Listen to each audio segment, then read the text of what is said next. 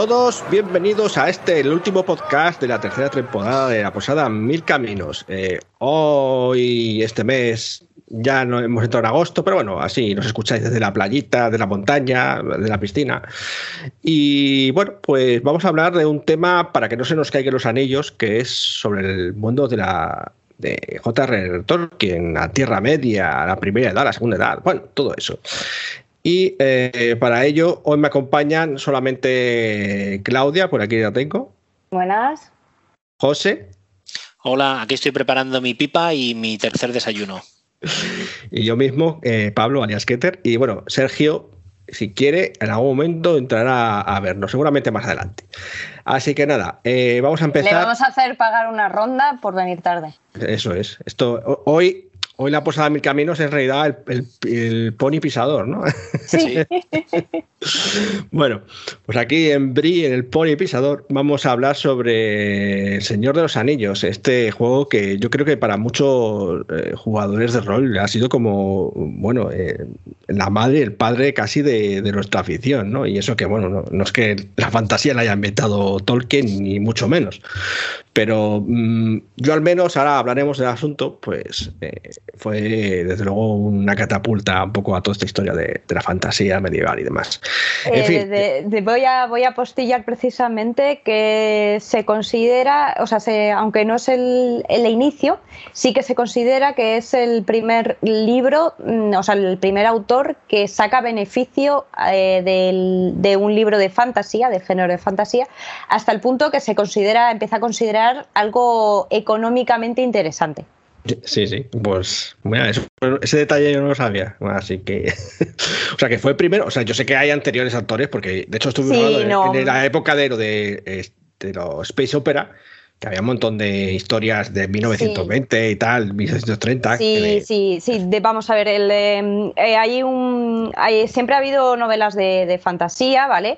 Eh, lo que pasa que mayoritariamente hay un, se empieza a considerar fantasía cuando ya la gente empieza, porque los mitos están allí de, de siempre, y se empieza a considerar literatura fantástica y no simplemente mitología y, ni folclore cuando ya la gente empieza a tener suficiente, digamos, cultura como para no ni siquiera medio creer en lo que te están contando, ¿vale? Porque eh, anteriormente todo estaba ahí, era como un poco medio que sí que no, pero supersticiones y etcétera, etcétera. Entonces se empieza a considerar literatura fantástica y la, mm, los y la, eso, pero esas primeras fases eh, son mayoritariamente lo que son eh, cuentos de folclore y son todo muy como orientado a infantil.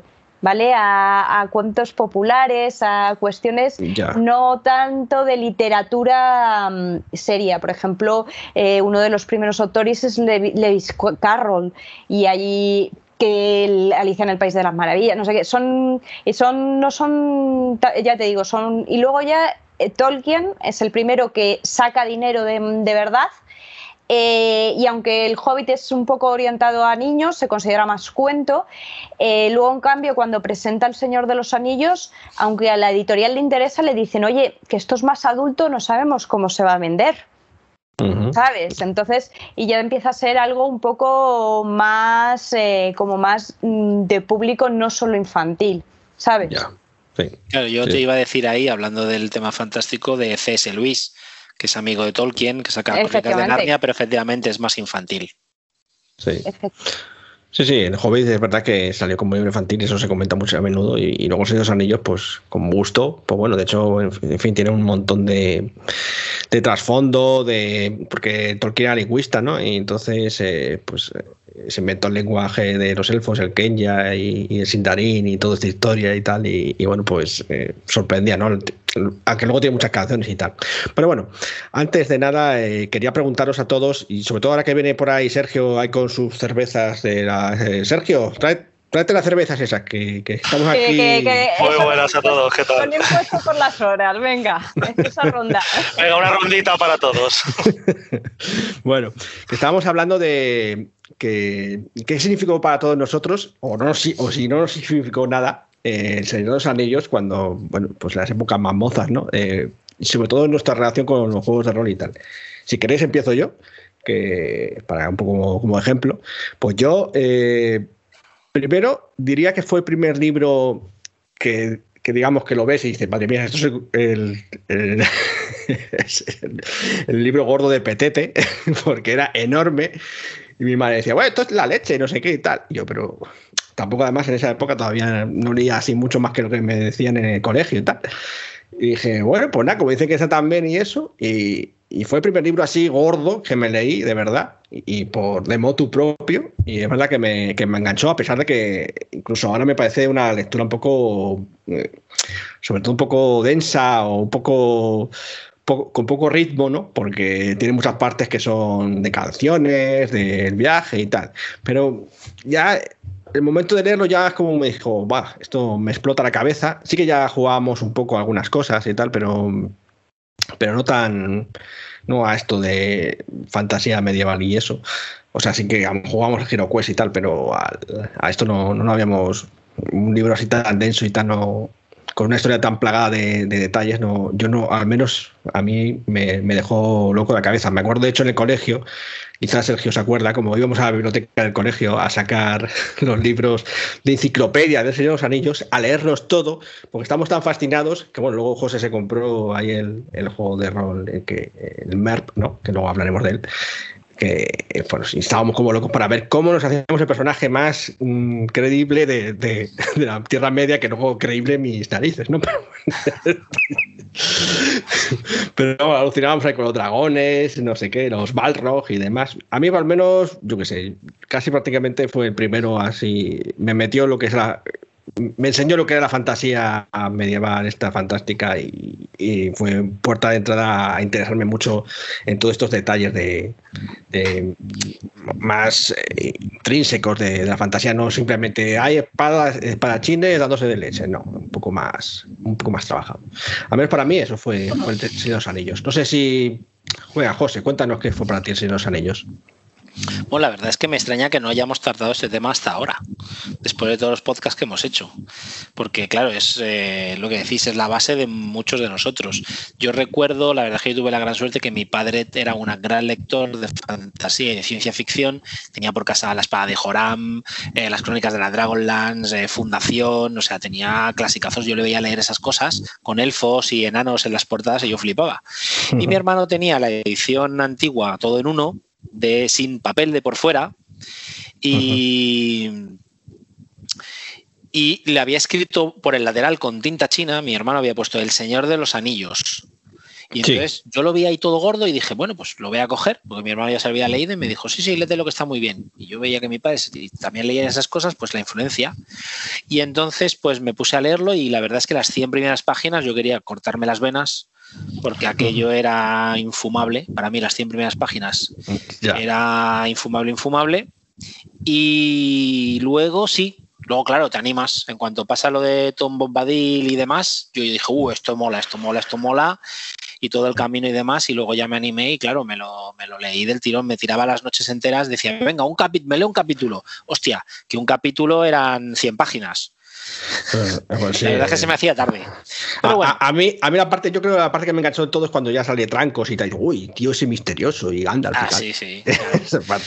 y, claro, efectivamente, jugábamos yo creo que más a, la llamada, al GiroQuest y demás. Y de repente yo un día vi en, en nuestra querida librería El Faro el juego de rol de la Tierra Media, El Señor de los Anillos, esta bonita edición en rojo, y yo dije, ostras, también mi hermano jugaba al Dungeons and Dragons caja roja en inglés, fotocopiada, tela. y, y, dije, ostras, pues yo me voy a comprar esto. Si mi hermano juega estas cosas y mi padre lee estas otras y a mí me ha flipado, pues me lo voy a comprar y juego con los chicos. Pues, pues sí, la verdad es que nos volvimos locos. Sí, y la verdad es que efectivamente fue una puerta a, todo este mundo de fantasía, ciencia ficción, magia y demás. Eh, fue como decir eh, amigo y entra. Sí, sí. o sea, que para ti también fue un impacto grande, ¿no? Sí, sí, sí, fue, pues sí, un clásico. O sea, una cosa de las que tienes ese recuerdo que, que te ha marcado y te ha hecho leer luego todo lo que ha venido detrás. Sí, sí. Bueno, Claudia, Cuéntanos, cuéntanos a ti cómo fue tu, bueno, yo, tu relación con esos anillos. Y... Yo, voy a yo creo que me voy a desmarcar, ¿vale? Yo me leí primero El Hobbit El Hobbit me lo leí deprisa y fácil, ¿vale? Eh, y tiempo después, después de leerme El Hobbit, eh, me, empecé a leer El Señor de los Anillos. Yo para empezar, El Señor de los Anillos no era el primer libro de, fantasía de ese tipo que ya me leía. Eh, ya me había leído otros, bastantes otros anteriormente. De hecho, yo había leído anteriormente a Morcock, que es un gran detractor de Tolkien. y, a mí me costó. Eh, yo El Señor de los Anillos lo he acabado por cabezonería, pero lo he abandonado. Y es el primer libro en mi vida que he abandonado porque me estaba aburriendo como una puta ostra. y lo siento mucho para todo el mundo, aquel que le guste mucho, pero me aburrí con una ostra y me lo terminé porque dije, es El Señor de los Anillos, me lo voy a tener que terminar porque es como una lectura obligada. el Quijote de la fantasía, ¿no? Sí, es como el Quijote de la fantasía. Eso no quiere decir que yo no reconozca que, El Señor de los Anillos no tiene mucho mérito. Tiene mucho mérito el hecho de que hablamos de que convierte la fantasía en un género mm, con público y extendido. Eh, tiene mucho mérito en el, hecho de lo que llaman el world building, el, toda la estructura de mundo que crea Tolkien, con los idiomas, con la historia, que, es un trabajo ingente y que es, yo creo que es una de las primeras personas también que hace ese trabajo y que da mucha base para toda la fantasía que ha influido mucho toda la fantasía general. Y creo que además eh, esta historia, o sea, estos libros eh, son muy influyentes en lo que es el rol como tal. Eh, porque la mayoría de los juegos de rol de high fantasy tienen los mismos más o menos razas que tiene Tolkien, tienen, tienen todos y manan un poquito de, esta estructura de Tolkien. Además mete también conceptos como personajes no humanos mm, eh, protagonistas, como lo hacen el Hobbit, que la mayoría de las veces en las historias anteriores de fantasía los personajes no humanos eran como mucho ayudantes, como Tinkerbell, como Campanilla, perdón, eh, pero, pero mayoritariamente eran los malos, ¿sabes lo que quiero decir? Entonces, en cambio, llegas en el Hobbit y esta es un personaje que es el Hobbit y los otros personajes que son los enanos y solo tienes un humano cuando empieza la aventura, luego ya más adelante hay más. Eh, y son los protagonistas y los buenos, ¿sabes? Entonces yo creo, creo, que eso también influye mucho en la fantasía mete, y también creo que influye mucho en los juegos de rol en el hecho de que genera la idea del grupo de aventureros con habilidades mm, diversas. Eh, la comunidad del anillo, que es, si no, un, grupo de, de aventureros de una partida de rol. Entonces yo creo que es muy influyente en toda nuestra cultura fantástica, en, todos los juegos de rol, etcétera, etcétera. Y creo que tiene una importancia como tal mm, fundamental. Otra cosa es que ya, pues, em, como decís, en ciertos puntos es denso, la narrativa a lo mejor puede considerar que está un poco pasada de época o que puede pasar como le pasa precisamente hablando de Morcock que leyendo lo de si la, por qué se lleva por qué no le gusta Tolkien pues te puede pasar que eh, Tolkien era una persona muy religiosa y interiormente, aunque la historia, su, su, mundo está muy influenciado por toda la mitología nórdica, celta, etcétera, etcétera, eh, también está muy influenciado por sus creencias religiosas y él lo admite claramente, lo dice cuando te explica el libro. Y en toda la lucha del bien y del mal, que a cierta gente le parece como muy plana, muy. No, mira, no es tan simple el, mundo de bien y mal y, y tal. Pero bueno, eh, eso ya es dentro del tema literario que puede, que yo creo que se sale más del mundo de rol. Sí, pero eso ya es cuestión, o sea, lo del bien y el mal y tal, pues bueno, es, el típico de la luz contra la oscuridad y todo esto ah, y tal, que está muy repetido. Pero bueno, en su época no estaba tan repetido, o sí estaba repetido, pero no estaba presentado de esta manera como se presentó. Exactamente, en el quieres que no, eh, es como mm, puedes decir, como lo de Lovecraft, que dices, ahora mismo lo miras desde el prisma actual y te parece que es racista, porque lo es, pero en su época es muy rompedor, es muy y genera un género distinto. Pues en ese Tolkien a lo mejor te puede parecer que eso del bien y del mal está un poco pasado, pero no quita la importancia del libro mm. como tal. Ya. ¿Sabes? O sea que, resumiendo, para ti lo que es El Señor de los Anillos, el libro no, no fue algo que te marcó mucho, excepto porque te aburrió un poco. Y el Hobbit quizá te gustó un poco más, ¿no? O al menos cuando. Sí, sí, me gustó, me gustó mucho cuando lo leí. Luego lo he intentado releer y es cierto que se nota que es un cuento. Eh, pero, pero bueno, sí tengo un muy buen recuerdo de aquella primera lectura del Hobbit. Muy bien. Bueno, y para terminar esta parte, eh, vamos a preguntar a, Sergio cómo, cómo Esto no es solamente de los libros, a lo mejor te presionó más las películas. Es lo que no, no, sí, yo iba, pero yo iba a decir una peli que nadie está diciendo nada de ella. De la película esta antigua del Señor de los Anillos. Ah, sí. Mitad dibujo, mitad humano, que yo creo que contaba la primera parte, si mal no recuerdo, no llegaba a contarlo todo. Sí pues yo, eh, yo recuerdo esa primera peli antes que mucho antes de leerme el libro, porque yo de hecho me leí el libro del Señor de los Anillos a posteriori de jugar al juego de rol del Señor de los Anillos. Mi descubrimiento del Señor de los Anillos fue el juego de rol, realmente.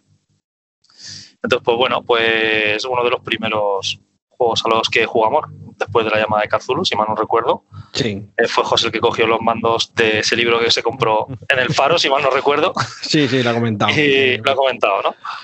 Y, bueno, pues eh, para mí significó abrirme las puertas a todo lo que es la fantasía, que yo antes pues prácticamente no la conocía, más allá de la serie de dibujos de Dungeons and Dragons o de alguna cosa de los Masters del Universo, que están muy mm. últimamente, o, de alguna cosa que había visto en los dibujos, pero realmente El Señor de los Anillos significó ese, ese punto de, de apertura a la fantasía, para mí en mi caso. O sea, bueno, tú lo conociste un poco más porque nosotros lo jugamos. Por el rol, sí, pues, sí, sí. O sea, totalmente. De hecho, me empecé a interesar después de jugar. O eh, a la vez, como me tenía que hacer el personaje, me tenía que meter en el mundo, ahí fue donde empecé a desarrollar interés. Y me pasó un poco como a Claudia, que el libro es un buen ladrillo. sí, un buen ladrillo, sí. Yo, yo me enganché más, no sé por qué, no sé, no sé, tendría 12 o 13 años por ahí cuando lo, cuando lo leí. Y no sé, me puse a leerlo ahí y no, no paré en ese momento. Pero bueno, mm, también recuerdo que sí que antes de leerlo incluso te ponías a, con nosotros a buscar en los libros eso de... Sí, la enciclopedia Tolkien, sí. Claro, a ver los elfos, porque de hecho tu personaje te lo sacaste ahí. A ver los elfos, ¿qué quiero hacerme? Elfos, elfo silvano, no sé qué. Tal. Sí, ya por aquel entonces miraba las fotos y decía este. ¿Cómo ahora? Esta foto me gusta, quiero esto. Muy bien. Pues nada, pues a esto vamos a dejar aquí esta primera parte que sobre, sobre lo que nos pareció y un poco sobre, eh, sobre el universo en general. Luego vamos a hablar un poco sobre el trasfondo en la siguiente parte. Así que nada, ahora nos vemos, ¿vale? Hasta ahora.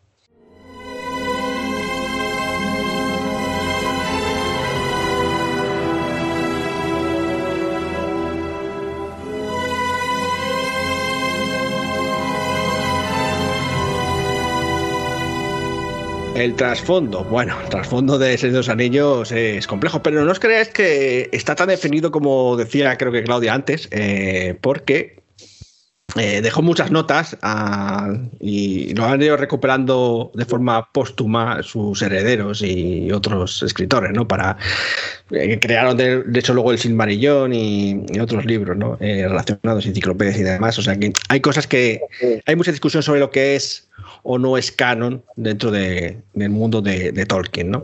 Pero bueno, mm, así para resumir, vamos a hablar un poco cómo se creó el mundo. El mundo lo creó, antes de nada estaba Eru o Ilúvatar, según el lenguaje de los elfos, que creó a los Ainur, que son para los que conocemos los Valar y los Bayar, como los ángeles. Ahí es un poco la relación esa que tenía con, con los cristianos, ¿no, Claudia? Y, y bueno, digamos eh, que la relación que tiene con el cristianismo es un poco más subterrada, pero bueno, sí es uno de los puntos, porque dicen que incluso Aragón estaba basado en Jesucristo, o sea que eso, es, eso, es que para un podcast casi los comentarios sobre la relación con el cristianismo. Bueno, pues supuestamente creó eso a los a los eh, a los, a los y luego estaban los hijos de Eru, que son los elfos y los hombres que esos no los, no los creyeron los Valares ni los Bayar, porque los enanos creo que lo creó un Valar en eso en concreto, pero no, no Eru directamente. Y entre los Valar estaba Morgoth, también conocido antes como Melkor, que era el más poderoso de todos. Algo así como el Lucifer, por decirlo de una manera, porque eh, era más poderoso, pero no era el jefe. Mangu era el jefe, no, no José. Y. Como para acordarme de los nombres. sí, pues yo creo que tú te sabías que era Mangu y tal, y era cosa. Sí, algunos me sabía, sobre todo porque ibas a tomar el té con ellos. sí. bueno, pues eso, Melkor pues cayó, o sea, quería más, eh, no, lo especifica muy, muy, bien, ¿no? Pero pues quería mucho más y luego, pues, eh, en las primeras edades hubo guerras contra, causadas por, por, por Melkor, por Morgoth, luego, con, los Valar y tal, y finalmente consiguen capturarlo, desterrarlo al vacío. Bueno, le hacen. Mm, después de, de una segunda tradición por su parte, y que son las primeras edades, ¿no? Que es ahí cuando, pues bueno, llegan los, los Númenoreanos, ¿no? Que le dan una isla entera, ahí en, no me acuerdo bien cómo se llamaba, pero de ahí vienen supuestamente los hombres, que luego van a la Tierra Media y demás. Y eh, bueno, finalmente cae y le deja todo el mal a su, lugarteniente, que es, que es Sauron. Eh, bueno, hay más, más Mayar malos, que son, por ejemplo, los, los Balrog, ¿no? que a veces olvidamos que los Balrog también son, son Mayar, son creados por, por, por Eru. y la, o la araña oscura. La araña oscura. Y bueno, pues entre otras cosas, eh, Sauron eh, bueno, crea, eh, engaña a los pueblos libres diciéndoles que crea, para crear los anillos de poder. Que lo está creando y tal, a su vez crea el anillo único. Entonces, justo cuando se lo va a poner para someter a su voluntad a todos los reyes, los elfos se dan cuenta de la treta y se lo quitan antes de que él se ponga el anillo único para, entonces, bueno, se libran ellos, los, los, elfos, pero los hombres no. Y bueno, pues ahí ya saben lo que pasa con los Nazgûl y toda esta historia, ¿no? Y bueno, los restos es historia, ¿no? Es eh, eh, todo el, las guerras, luego al final de la Segunda Guerra, de, perdón, de la Segunda Edad, es cuando los, de hecho el pueblo de Númenor, eh, un, Dunadán eh, le corta el dedo, el brazo a, Sauron y le quita el anillo, ¿no? Y es ahí cuando eh, termina la segunda edad y cuando empieza la tercera, que es ya donde eh, todos conocemos la historia de los libros del Hobbit y el Señor de los Anillos, ¿no? Como Bilbo recupera el, el anillo único y luego, pues como acaba el anillo único en el...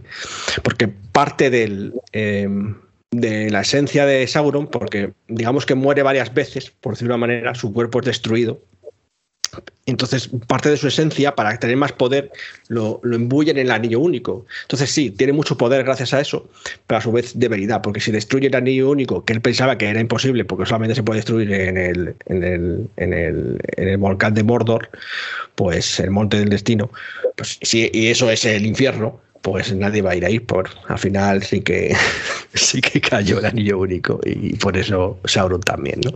bueno es un poco el trasfondo no sé si queréis añadir alguna cosa más sobre el trasfondo de hay como digo pueblos libres los elfos eh, luego se van no eh, José que nos has comentado antes Sí, sí, los elfos al final se acaban yendo porque ya están hartos de nosotros y dicen aquí ya no hacemos nada.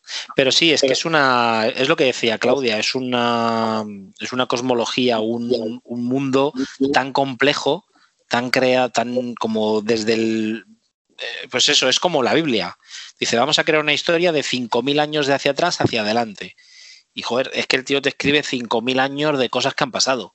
Entonces, claro, es tan, la sobrecarga de datos que te puede ser eh, abrumadora. Yo, por ejemplo, creo que de las películas de Peter Jackson, la trilogía original, los diez primeros minutos está súper bien resumido todo eso. Cuando aparece Elrod luchando contra Sauron, le corta el dedo, cómo el anillo va pasando por todo el mundo, etcétera, etcétera, etcétera. Creo que está muy bien resumido. Y si quieres, si te gusta, es lo que hemos hablado en varios podcasts. Eh, cuando algo es didáctico, te engancha y si quieres y te gusta, buscas ya el resto de la información. Y entonces ya, sobre todo yo, si alguien quiere es muy friki de datos, que vaya al Silmarillón, porque no hay Dios que se lo lea, porque es como una enciclopedia. Es como leer el, es como leer el Pentecostés. O sea, es eh, y no sé quién es hijo de no sé quién, hijo de no sé quién, hijo de no sé quién. es, como, es como una clase de historia con un profesor eh, malo y, y, encima eh, de una historia que como no es la tuya, pues no te aporta tanto. ¿Tú qué alguno añadido quieres hacer tú, Sergio? No, no, que digo que, que los valientes que se hayan leído el Simalillón que nos lo pongan en los comentarios. a ver qué les ha parecido.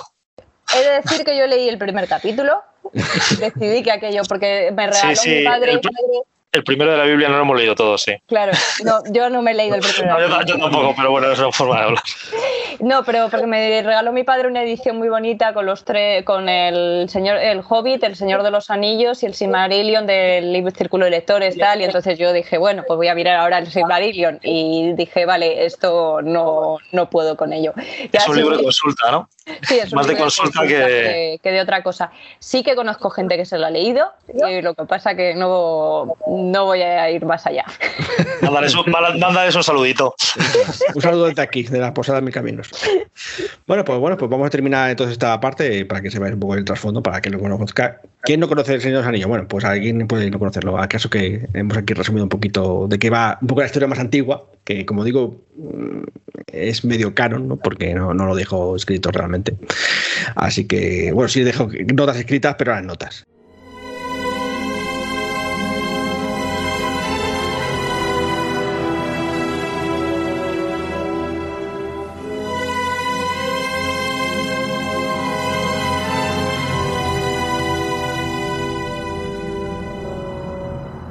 Y no vamos a mm, terminar este podcast sin hablar, bueno, terminar, todavía tenemos que hablar de los juegos de rol, pero vamos a terminar este podcast sin hablar de las películas de, que salieron en los cines. Eh, la primera fue en el 2001, si mal no recuerdo, La Comunidad del Anillo, eh, dirigida por Peter Jackson y que, bueno, pues eh, si ya había llegado lejos, como decía Claudia al principio, con los libros Tolkien, bueno, con las películas ya eso fue fenómeno mundial. De hecho, también para mí eso fue un poco hito porque fue la primera vez que fui a ver al cine una película en su estreno, porque yo jamás había ido en mi estreno a, ver una película.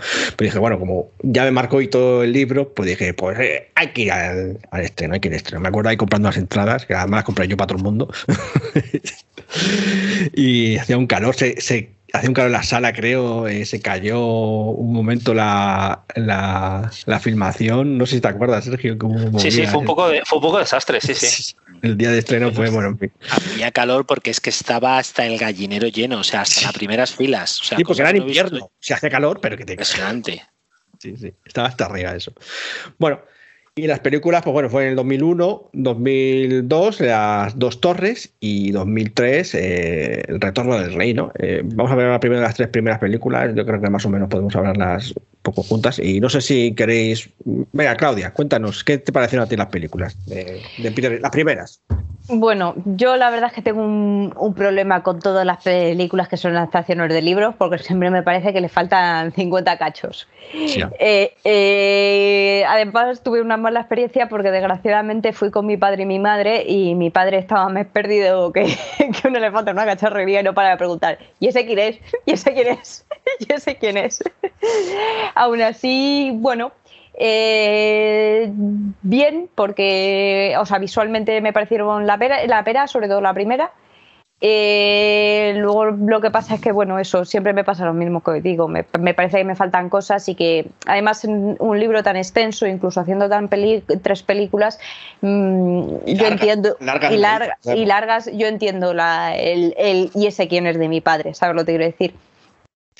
Bueno, lo explicaba más o menos. No, Gandalf no te lo dicen, ala, aquí está Gandalf. Sí, pero bueno, yo creo, yo creo que de todas formas la primera está más o menos bien, igual que me pasa lo mismo la del Hobbit, me parece que la primera está bien. Luego ya la segunda y la tercera, pues también hay tanta escena de, combate y tal, pues eh, al final a lo mejor me cansa un poco, ¿sabes? Pero bueno, también es que como no soy gran fan del Señor de los Hornillos, eso puede haber influenciado en mi, en mi visión de, la, de las películas. Sí, es verdad que la segunda y la tercera se inventan también algunas cosas. Sí, se inventan algunas cosas. Tienen escenas que, que, sí que es verdad que yo tengo buen recuerdo de ellas y, y tal, pero eh, pero en general, y bueno, y, quieras que no, el, la ambientación fantástica está muy currada, está, es, una, es una superproducción y además que se nota que, parece eh, con el tiempo ha avanzado muchísimo los efectos especiales y tal, pero se nota que hay poco de, o sea que hay se nota mucho lo cuidado que está el tema de las ambientaciones y todo ese tipo de cosas. Sí, de hecho, ahí quiero lo, diría en mi momento para hablar de eso, pero voy a hacer un inciso sobre eso. En mi opinión, eh, yo creo que esta película va a envejecer mejor que la del Hobby, a pesar de que tenía menos medios, porque eh, lo que está hecho, está hecho pues sí, tendría algunas cosas artesanales, como lo de que lo del efecto este de la cámara lejos para los hobbits, para verlos más pequeños y tal. Pero está hecho con tanto cuidado mm. eh, y también eh, la manera en que está puesto también, los efectos especiales están hechos con, eh, con gusto, y es la palabra, ¿sabes? Que dices, bueno, pues yo cuando veo, cuando están corriendo por el puente, huyendo el Balrog, dices, joder, parece real eso, ¿sabes? Sí, sí, sí, sí, está muy currado eso. Y, luego veo el Hobbit, a los enanos corriendo eh, arriba y abajo, que sí, que es un trabajo de la leche, eh, ¿sabes? Huyendo de ahí de los elfos y tal. Eh, pero moviéndose toda leche la cámara que dices, esto no puede ser verdad, ¿sabes? cayéndose, haciendo, parece un videojuego. Sí, sí. me, parece, me parece un videojuego lo que estoy viendo ahí, digo, no me lo creo. O sea, está claro que hay mucho más trabajo en el sentido digital, ¿sabes? Que hmm. todo ese cambio de cámaras y que todo haya tantas cosas que pasen en la pantalla, eso no pasa en El Señor de los Anillos. Y sin embargo, El Señor de los Anillos yo lo veo, digo, esto, esto me transmite fuerza y, me lo creo, ¿sabes? Me parece creíble. Y lo otro no me parece creíble, me parece pues eso, un poco un gallinero ahí. Sí, y, luego además también está el hecho de que creas que no, eh, es fantasía, pero que es una superproducción en el sentido de que, de que muchas veces las películas de fantasías estaban, eran un poco como de segunda y el nivel de, cuidado que se utilizaba para esas cosas es y entonces no era tan épico las, las, el efecto visual como es en El Señor de los, de los Anillos. Claro. En las películas previas me refiero. Sí. José, cuéntanos cuál es tu impresión de, la sí, yo estoy de acuerdo. Estoy de acuerdo con lo que ha dicho Claudio en muchos aspectos. Además, eh, yo le añadiría la música, eh, mm. los escenarios, esos escenarios naturales a vista de pájaro cuando suben y bajan las, todo lo que es, todo lo que crean. Luego cuando ves los making of flipas, porque claro, es todo recreado artesanalmente y, y hecho de verdad. O sea, hay croma, porque hay croma, pero muchas cosas son que las pueden tocar ellos. La interacción de los personajes es mucho mayor. Y es cierto lo de lo de los enanos corriendo en, el Hobbit es tremendo. Cuando se meten en los cubos y bajan por el río, dices esto es para el videojuego. Sí, sí, o sea, esto está ya pensadísimo, porque madre mía, qué tremendo. Y y me parecía, te digo, lo que ya he comentado, los diez primeros minutos muy buenos, muy buen resumido, todo lo que es el prólogo del Señor de los Anillos, cuando te cuentan todas las cosas sobre qué hacen los hobbits, el fumar, el comer, todo lo que pasa con el anillo, todo lo que ya deberías de conocer como un lector, como Claudia, que te has leído el Hobbit, que de hecho ya sabes qué ha pasado con el anillo y de dónde viene y demás, todo eso está muy bien explicado. Todas las técnicas que fíjate ahora, a día de hoy, eh, las técnicas de, rejuvenecimiento de los actores están a, la orden del día. Lo hemos visto en, un montón de películas y cada vez más. Pero en aquella época, cuando cogen a, los actores y los rejuvenecen también, le dices, madre mía, que estamos hablando de 2001, ¿eh? que no había la técnica de ahora, efectivamente. Yo creo que van a envejecer mejor. Por, es como Star Wars. Eh, ese momento en el que pasa la cámara por debajo de la maqueta, que sabes que es una maqueta asquerosa, y pasa por debajo, es que sigue siendo épico esa música, ese, efecto de visual es, es eh, eterno. Sí, o sea, ese efecto está muy. Sí, y bueno, luego el tema de las batallas que dice Claudia, bueno, es que eso pasa en, los libros. Es que hay batallas porque hay batallas. Otra cosa es lo que quieras eh, meterte con, con Legolas inventando el surf por escaleras y cositas de director. Que eso dices, pues es que esto queda muy bien. Y es el toque para. Este es el toque, yo le llamo el toque. Mm, ¿Cómo se llama? El personaje de, de las tres primeras películas de Star Wars que hablamos el otro día. El de las orejas. Jar Jar. Eso es el efecto ah, Jar, Yo lo llamo el efecto Jar Jar Binks, que es como darle un toque de humor para, para generar que la película sea familiar. Yo creo que para mí las películas se pasaron a lo mejor de, de flipados todos, porque yo los libros me acuerdo que eran, pues sí, mataban orcos a dos manos, pero aquí no mataban a tres manos, y se han sacado otras manos matando orcos. Esto, por favor. Luego, las, tira una flecha, la recupera y mata a un orco de al lado con la flecha en la mano. Pero eso no es tan. Pero lo del surf peor, ¿eh? Eso, el surf es peor. El surf es peor. Sí, sí. Bueno, eh, Sergio, ¿a ti qué te pareció la película primera? Pues a mí, en términos generales, la peli me parece que está bien adaptada. O sea, como decía Claudia, faltaban cosas, pero yo creo que era, era inviable o imposible eh, meterlo todo en, película. O sea, habría Menos que mal que no los, viajes ahí cantando, si no te cagas. claro. Las descripciones fueron, como dice José, a vista de pájaro, o sea que muy bien. Y, y a mí sí me gustaron las pelis, sí que las disfruté. Es verdad que faltaban cosillas, pero, pero a lo mejor tampoco soy tan fan del libro, tampoco lo quería todo tan exacto y entonces a mí me, a mí me funcionó, me funcionaron bastante bien las pelis. Sea que sí me gustaron. Y comentar una cosa, cuando decirlo de artesanal, yo tuve la suerte de estar en Nueva Zelanda, en Hobbitown. Y es verdad, ahí están todas las casas de los hobbits, efectivamente los actores en, en su día estaban directamente ahí. Entonces bastante, bastante peculiar, bastante gracioso. Mm. Yo, pues ya para terminar mi resumen esto de las primeras de Señor de los Anillos, a, mí sí que, o sea, primero yo tengo que entender que es una adaptación, nunca va a ser el libro. Claudia, es verdad que yo también a veces digo, joder, falta esto o me sobra esto, ¿no? Hay cosas que dices, ¿qué es esto?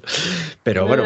No sé, yo sé que es un problema que tengo que. He de decir que no es la peor adaptación, es decir, porque por lo menos el espíritu del libro lo tiene. Eh, yo he, he visto algunas adaptaciones que no mantienen el espíritu de los protagonistas y eso ya es como pegando un tiro, lo de decir, si no estás, eh, si no estás manteniendo el espíritu del, del protagonista, ¿qué me estás contando? Eh, ¿para qué me haces esta adaptación? ¿Sabes lo que quiero decir? eso yo creo que por lo menos está así que el, del espíritu te faltan cosas, hay cosas que no te cuadran, pero o que se inventan o que resultan fantasiosas, pero el espíritu de la historia del Señor de los Anillos yo creo que sí que está bien cogido. Sí, a mí sí que, así en general, sí que me gustaron. Eh, como digo, tiene sus vaivienes, ¿no? Pero bueno, hay algunas escenas. Eh, la elección de Gandalf, el actor me pareció soberbia. Eh, Gandalf, o sea, mm, no, no me, lo imaginé así casi cuando lo vi de pequeño y cuando lo vi, este es Gandalf, es Gandalf. o sea, y es que lo, lo, borda, ¿no? Lo borda, ¿no? Bueno, y, Tiene, tiene ahí a mí me un inciso, tiene el duelo de titanes con Saruman. Eso no sale en el libro, realmente. Pero quiero decir que es el gran Christopher Lee, que también es una elección Sí, sí. Christopher Lee, Saruman también es muy bueno y como está eh, también Trancos, eh, Aragón, me pareció que estaba muy bien el, papel de, Aragón así de solemne, ¿no? de, eso. Y también Galadriel, cuando le habla, en el libro me acuerdo también, cuando le habla y se, como se enfada cuando le ofrece el anillo único Frodo y en la película pues igual, con pocos efectos y con luces y tal, te quedas todo loco diciendo, madre mía, Galadriel, que te revienta la cara. y bueno, también, fíjate, en el libro, la parte de, ¿cómo se llamaba? Oh, ya se me ha olvidado, ¿eh? la, que, la que se carga Nazgul, la, la mujer esta, la, la, hija de. Ah, sí, la hija de uno humano. Sí, la de, la, de, de, la de, los, de los caballos, como los Ron, Rey, ¿cómo es? No, Roy, Roy Rin, sí. Roy Rin, eso es. Bueno, pues yo en el libro sí que me la, me la pensé más épica la escena, como mata. O sea, está bien en el libro, pero. Eowyn. Eowyn, eso, Eowyn, leches. Pues Eowyn eh, o sea, está bien interpretada y tal, pero me, me, la imaginé más épico en el libro, ¿vale? Una escena que me dejó un poco frío. Yo esperaba que iba a ser más alucinante cómo se carga al Nazgûl. En el libro me da la sensación de que es mucho más impresionante la manera en que, en que se lo carga, ¿no? Bueno, está, está bien. Eh. Al menos lo, lo, representaron, ¿no? Y, y bueno, eh, también estaba bien ya cuando lanzan el, el anillo al, al Monte del Destino y demás. No sé, eh, la parte del Balrog y Gandalf, eso fue brutal también. Esa, la de no puedes pasar. Es que es un meme ya, ¿no? Básicamente, no puedes pasar. Ya, ya en el libro, me acuerdo que cuando éramos pequeños, antes de que salieran los libros, o sea, las películas, eh, alucinábamos con esa escena, ¿no? Pues eh, en el cine también está bastante bien representado el Balrog, ¿no? Así como la monstruosidad luchando contra el mago.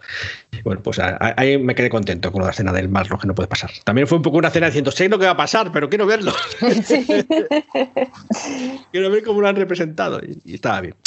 Y bueno, pues eso en parte de la parte de la comunidad de anillo. Luego ya llegamos al Hobbit y ya hay lo siento mucho, a mí me, me, pareció flojísima la del Hobbit. Tiene algunas escenas como lo del dragón, y prácticamente, porque todo lo demás no sé, no sé, no sé vosotros cómo, cómo lo, lo, llevaste, los que lo habéis visto, porque a lo mejor no lo habéis visto todos. Sí, yo iba a decir que los efectos del dragón, además si lo ves en versión original, hace poco vi un Smaug vi un making of también de Benedict Cumberbatch, que nunca me sale la.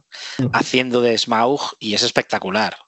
O sea, le ves cómo lo interpreta la voz, cómo se mueve, cómo se mete en el papel. Igual que, que el pequeño. Uh, no acuerdo.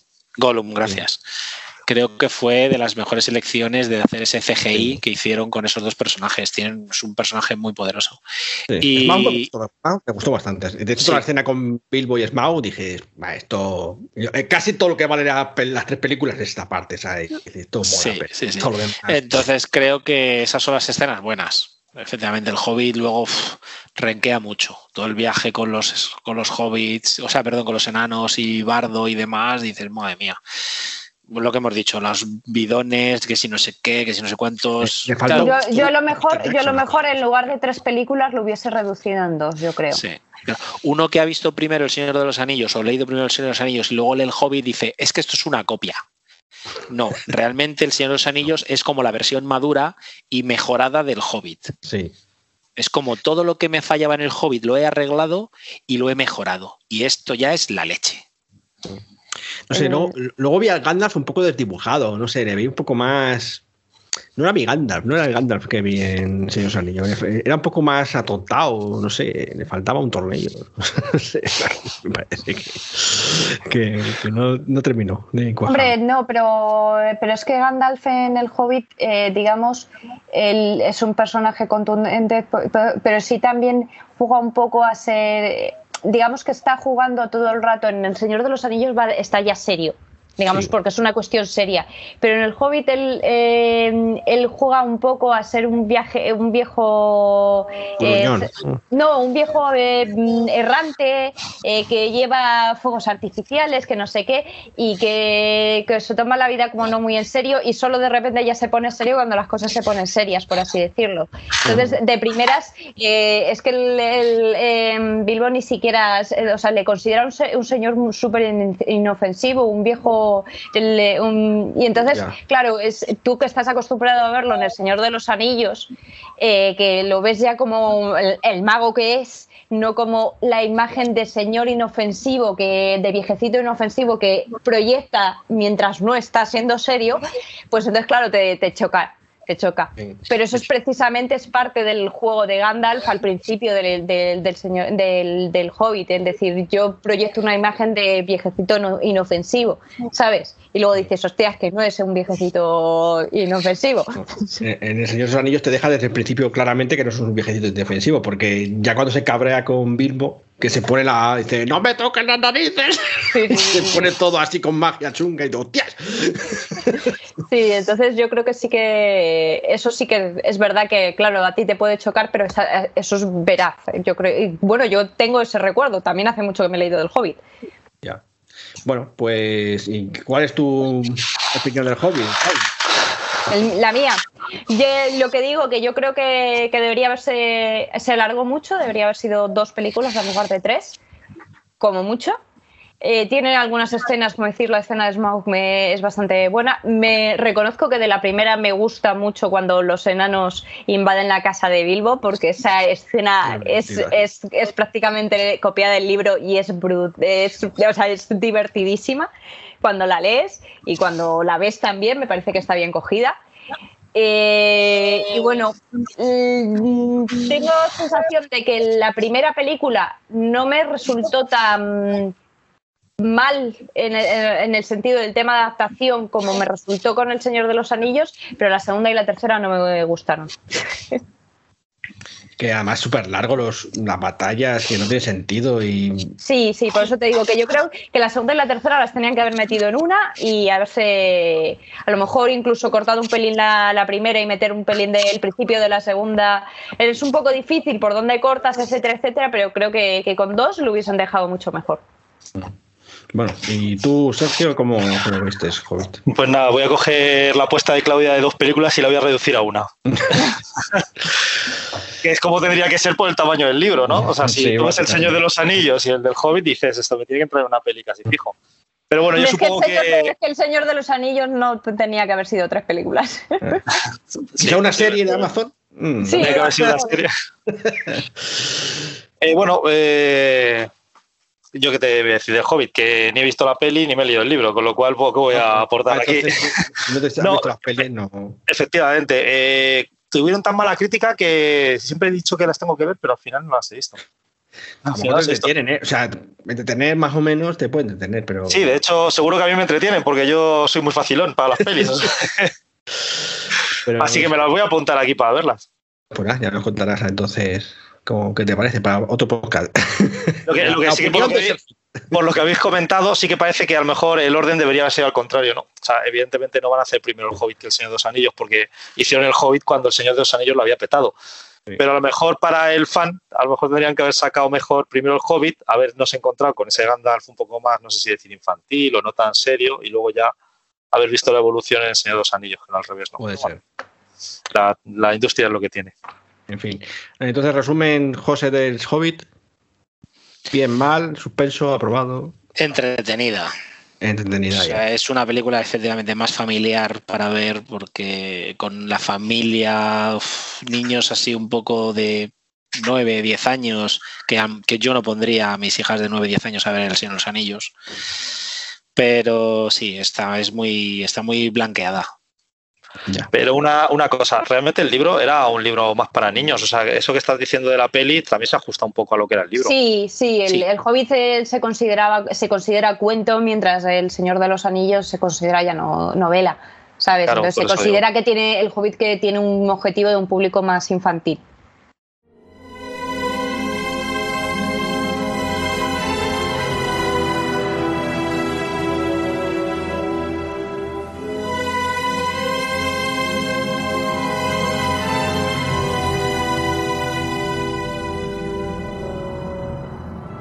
Bueno, estamos aquí ya pues a mil caminos, seguimos con este debate sobre el Señor de los Anillos y vamos a probablemente la sección que más esperabais aquí los oyentes, porque bueno, la mayoría venís a, escuchar sobre la relación que tiene el Señor de los Anillos y los mundos de Tolkien con eh, los juegos de rol.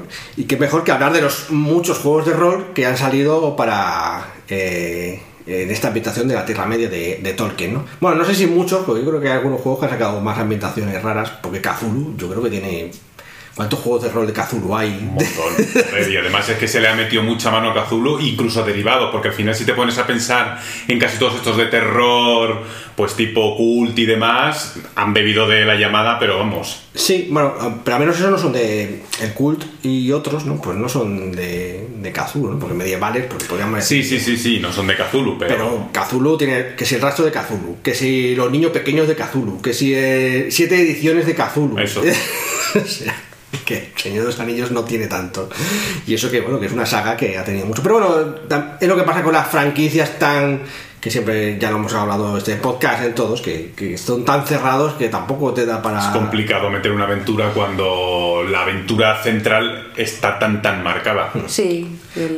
Bueno, pues vamos a hablar del primero que salió de todo, de todos, que salió, creo, Alberto, en 1984, ¿no? El el no, en inglés lo conocemos por sus siglas, que es eh, MERP, que es Middle Earth Roleplay, y ya está. Es ese. Aventuras en la Tierra Media. Un juego de rol, y ya está. así Un juego de rol. Es como se llama, y en, español le llamaron simplemente El Señor de los Anillos.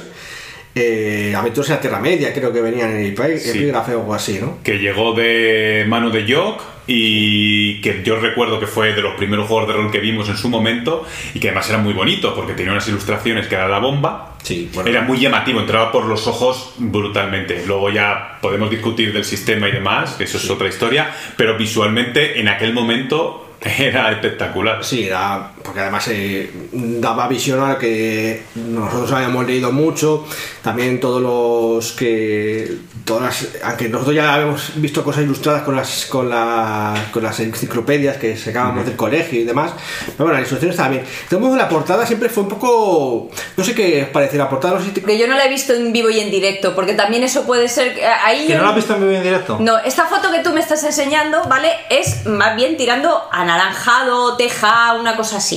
Pero vamos. Para los oyentes, una búsqueda en Google. Sí, pero que, lo digo, que a lo mejor llegas y lo pones en esto, lo pones en la, en la librería, en la librería, en la, en la, fachada, le da un poco el sol y nos cambia el tema del color, ¿sabes? No sé, pero el caso que. Porque la calidad de aquella época no era. Bueno, no te creas, ¿eh? los libros de Jock, lo que pasa es que les dimos mucha tralla, pero casi diría que aguantan más que algunos de ahora. Sí, pero ¿eh? el color rojo es verdad que se quema más sí, con el sol se, quema más, deprisa. y a lo mejor por eso yo ya digo que he visto gente diciendo rosa. Y rosa.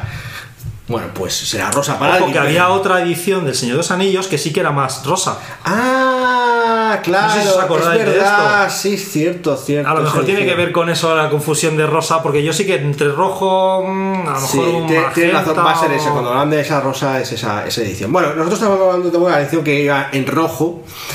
Y a menos en rojo para nuestros ojos. Sí, es, es, un rojo que puede tirar un pelín naranja, pero muy poco. Es como.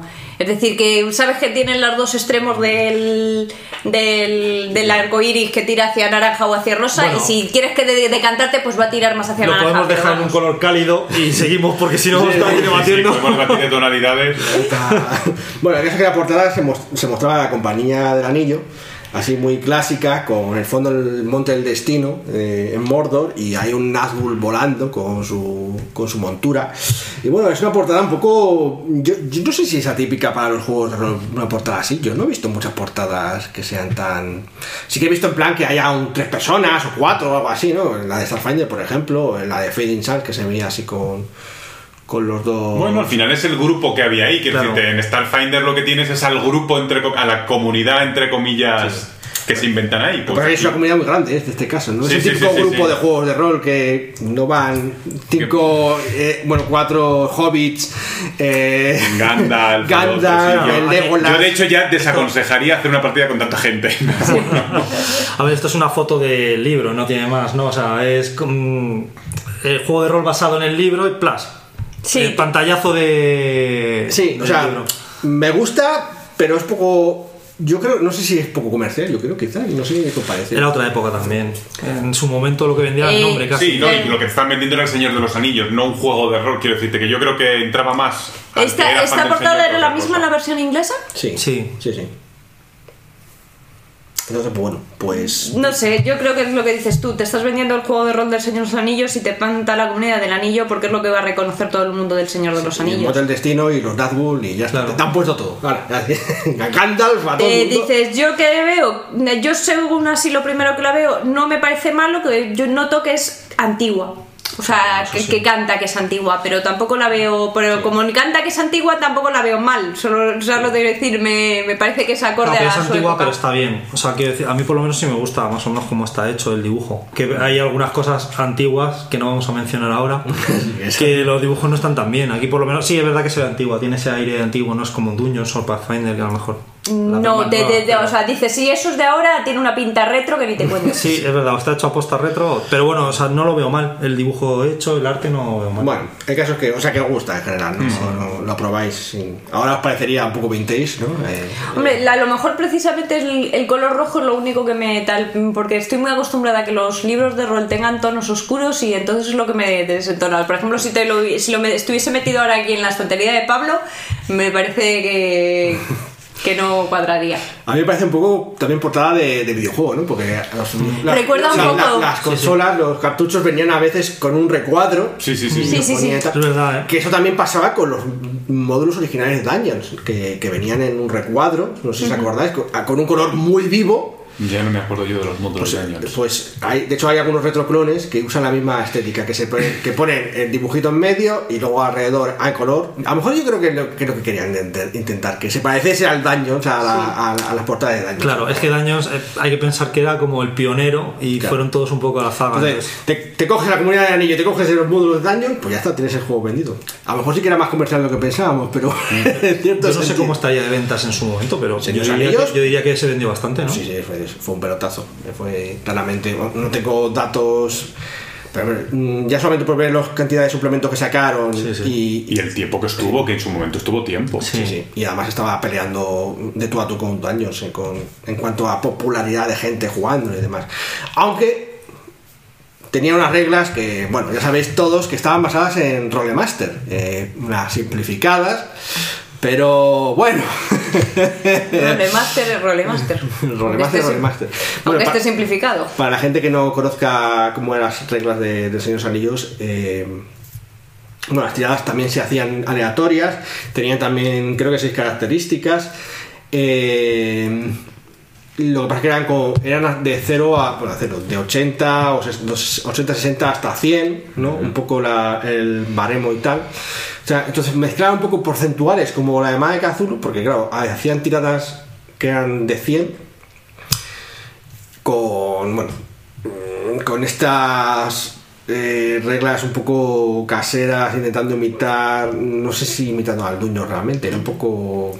Hombre, y luego ya, aparte de esos porcentuales que dices tú, lo que había era mogollón de tablas, que era donde venían el, el tema de los niveles, que según el nivel en el que estuvieses pasaba una cosa u otra, y asimismo sus propias habilidades. Sí, de hecho era, era algo así, no era en plan como tú tirabas y comprobabas una tabla el resultado, no era en plan, no es como muchos juegos actuales que dices, pues si tienes 15 más te sale y si tienes 10 o menos no te sale y cosas así, sino que, o contra una dificultad en concreto, sino que dependiendo de lo que te salía, pues sumabas por tu Sí, nivel, tuvieras. tu, tu esta historia y tal, y comprobabas en la tabla y decías, pues si te ha salido en total 110, pues haces un chopocientos de daño y le arrancas una oreja y cosas así. Eso venía después. Si le habías hecho daño, y depende del tipo de daño que fuera, tirabas en la tabla de daño, pues, y hacías, pues, o le cortas la oreja, o le has dado un golpe y se le ha quedado un moratón, o lo que fuera. Sí, es verdad, no me acuerdo de ese. Es verdad que encima encadenabas tablas, o sea, era ya. De hecho, si mal no recuerdo, había o crítico, te podía salir también pifia, y había tabla de Sí, pifia y de crítico. sí, Sí, porque si te salía en el dado un, un 100 natural Sí, o algo de eso. un No 90 recuerdo bien, pero sí, natural o algo así, sí. pues eh, ya directamente usabas luego la, la de críticos y tal. Bueno, Claudia no ha vivido esto, pero así fue No, increíble. pero lo he oído contar suficientes veces a vosotros y a otros jugadores que conozco que lo han vivido y que, que lo han sufrido. Bueno, sufrido tampoco, porque en su momento yo no lo sufrí, o por lo menos yo no tengo la sensación de sufrir. No, no, no. No, Sufriría, yo, yo- sufriría yo- ahora si tuviese que repetirlo. Sí, pero en su momento, En su o sea, momento- tengo buen re- a pesar de lo que estamos diciendo y como decimos, tengo muy buen recuerdo. Pues yo sí que yo sí que tengo comentario, he oído comentario de decir que a veces te resultaban los resultados surrealistas, que cuando encadenabas las tablas, que el- a lo mejor decías le has hecho pero luego decía le has cortado una oreja y entonces no le has hecho nada. ¿Sabes? De que, como que encadenabas un- una tabla con la letra y a veces te resultaban Po- Podrían pasar cosas tan curiosas como que imagínate que sale un malo de, debajo de una trampilla, estás así y tú, y dices, le doy una patada en la cara. Porque si tiras no sé qué historia y tal, te sale un crítico y dices, le arrancas una pierna. Claro. Si solo tiene medio cuerpo fuera, ¿no? ¿Cómo le ha arrancado la pierna? Sí, ese, ese, ese tipo de cosas de, que, de, de- de incoherencias que era lo que me habían comentado, Sí. que claro, que a veces pues les cortaba un poco el rollo Claro, porque no ver. cuadraba una cosa con la esto es otra. como todo, ¿no? Si te sale un tío una trampilla, te sale que le cortas una pierna, pues arrancarle otra cosa. Yo qué sé. Ahí ya, claro, era un poco. Sí, pero en ese momento en pues ese te ceñías momento- a la tabla. Y si Mm. la tabla decía eso, pues tú lo hacías. Claro, pero es que si, si la tabla te dice, ya no es que dices, pues si le arrancas una oreja en lugar de. Pero entonces, eh, el, porque te ponía, le arrancas un, le dañas eh, la pierna y se queda cojo. Y dices, tú que se queda cojo porque le has dado la- en la oreja. Hombre, a mí pues se me ocurre que le has pegado una pata en la cabeza, se ha caído por la trampilla para abajo y se ha partido la pierna. Entonces se ha quedado. Visto así, Sí. visto así. No sé, o sea, quiero decir, yo, yo no, no tengo esa sensación de incoherencia. Si bien es cierto, podían pasar, porque podían pasar. pasaba- porque era a menudo, además, ¿eh? Pero no, no tengo la sensación de. Claro, en ese momento no tenía filtro, seguramente. No, No tengo ahora, pues imagínate antes, ¿no? Pero no tengo esa sensación de. que No, no tengo ese, ese recuerdo de rechinarme todo el rato, ¿no? O- No, bueno. no. Modos Hombre, también. también, porque tam- depende, como eso es muy de- dependiendo del azar, a lo mejor has tenido suerte y no te han tocado cosas que Te te... jugamos mucho, ¿eh? Quiero decir que la suerte ya no era. mucho. No obstante, hay que decir, no está José para terminar este podcast, ahora, ahora volverá para hablar de las noticias, pero eh, teníamos un máster, que es José, que cada día, cada semana había reglas nuevas, porque Sí, porque no sé... yo- Porque se las iba leyendo, ¿viste? se iba leyendo. Se las leía sobre la marcha y algunas si no le gustaban las cambiaban. Eh, Hay que decir que yo también hacía eso, con la- incluso con la llamada de porque Porque había cosas que, incluso en el Macazulo, que es relativamente sencillo, pues había cosas que no Sí. te acordabas cuando las habías leído. Pero en el caso del, de Señor de los Anillos, había muchas cosas que leerse y es verdad que era un poco complejo. No, nos sigue pasando cuando, joder, con, con, con Starfinder eh, ha habido algún momento que has dicho, joder, he revisado las reglas de ordenadores o de no y sé de qué. repente estamos haciendo mal X cosa o X Sí, otra. sí, sí. Yo no tengo la sensación de que, aunque es verdad que sí que cada semana a veces metemos alguna regla nueva, más que, más que en las de mal, es que las metemos nuevas porque no me la había leído hasta ese momento. Y Sí, sí, sí. entonces, bueno, no- no- creo que no nos equivocamos tanto como antes, ¿no? Pero bueno, también nos seguimos equivocando. Sí, bueno, pero nos equivocamos con estilo. Lo vamos a dejar ahí. O sea, No, decir, no sabemos la regla, pero sabemos salir con estilo de. Sí, pero también llevas muchos más años de experiencia, sabes más o menos cómo las van a tirar las reglas y aunque medio te lo inventes porque no te acuerdas o porque no lo has leído, no sé qué, en el fondo va a ser parecerse mucho a lo que... Sí, y sabes lo que puede afectar más o afectar menos. Sí, De que no te hayas preparado. Hmm. Que y en aquel entonces no teníamos ese filtro. Y de repente, pues yo recuerdo de José no saber cómo pues, nos atacaban y cómo calcular la esquiva o la defensa. Sí, pues sí. se inventaba una cosa y lo hacíamos así, pues bien. Y a la semana siguiente, pues ya sí, eso lo hacíamos bien. Claro, pues Bueno, eso, pues inventado otra cosa, porque se había olvidado de lo que se había inventado la primera semana. Entonces no era coherente ni con el José de la semana anterior. Entonces, y luego también nosotros no lo leíamos y decíamos, pero José, es que aquí pone otra cosa, que a lo mejor también lo interpretábamos mal. Sí, también. Además, las traducciones, eso dan a veces Sí. mucho juego. Incluso actualmente hay veces que lees algunas traducciones y he dicho, espera que me voy a leer el original porque esto no lo entiendo.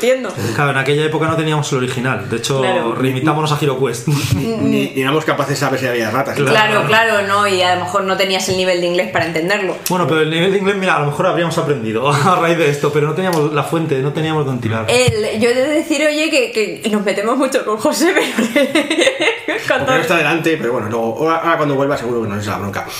Bueno, el caso es que lo sufrimos, disfrutamos a su forma, ¿no? Yo, yo no lo sufrí, ¿verdad? La verdad es que también me lo pasé bien, a pesar de...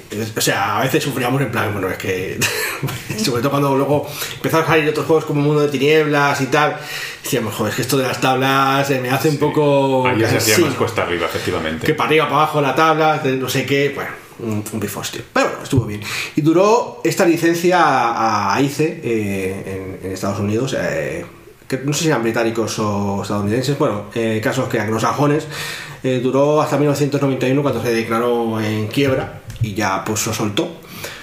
En 1991, No. no, en 1999. Ah, eso te a porque parlantes. nosotros 91 por ahí es cuando 89 llegó a España y nosotros yo creo que habíamos estado hablando antes que nosotros empezamos a jugar en el 91-92. 92. En el 91, o sea, en el 89 lo sacó Jock y nosotros jugaremos en 91, 92, 93, por ahí, no sé, alguna fecha de esas. El caso es que mm, luego lo soltaron y estuvo la licencia En el aire. en el aire hasta que se anuncian las películas de Peter Jackson y los Ostras, estuvo la licencia mucho tiempo entonces en aire. Bueno, no, hemos dicho el 99. 90 y algo Ah, entonces no tanto. Hasta que bueno, pues va a salir las películas y obviamente es un, es un, Un incentivo un y tal. En esa época la factoría de ideas era un poco la, la editorial más fuerte en el panorama español, en, en España al menos. Y, y The Cipher, que es- lo cogió en el 2001, publicó en inglés la, El Señor Anillos, cambiando los dibujos por, ilustración- por fotografías. fotografías de las películas de la comunidad del anillo, sobre todo porque no estaban, todavía no habían salido las dos torres y, y demás, que ya podía Saruman y no sé qué historia y tal. Había algunos dibujos para los arquetipos, pero ya está, no tenía mucho más. No me acuerdo mucho del sistema, sé que lo tuvimos y echamos un vistazo y tal. Estaba más próximo a la idea que tenía también eh, de Tolkien sobre la magia y demás, porque ya sabemos que otra de las cosas que tenía el MERP era que eso era un... A ver, claro, el MERP lo que había hecho era clonarse directamente, se había zapatillado al Dungeons and Dragons Sí. y te había metido clases de lanzadores de magia y se había quedado Sí. Tan contento. tan contento. Era- Hechizos de nivel 1 a nivel 10, de para bardo, para mago, para clérigo, que ahí era animista. Animista, sí. De hecho, había magia de canalización y de, Y de esencia. y de esencia, ¿no? Que la esencia era como de los magos y la canalización era como de los, De los dioses, de los ¿no? dioses.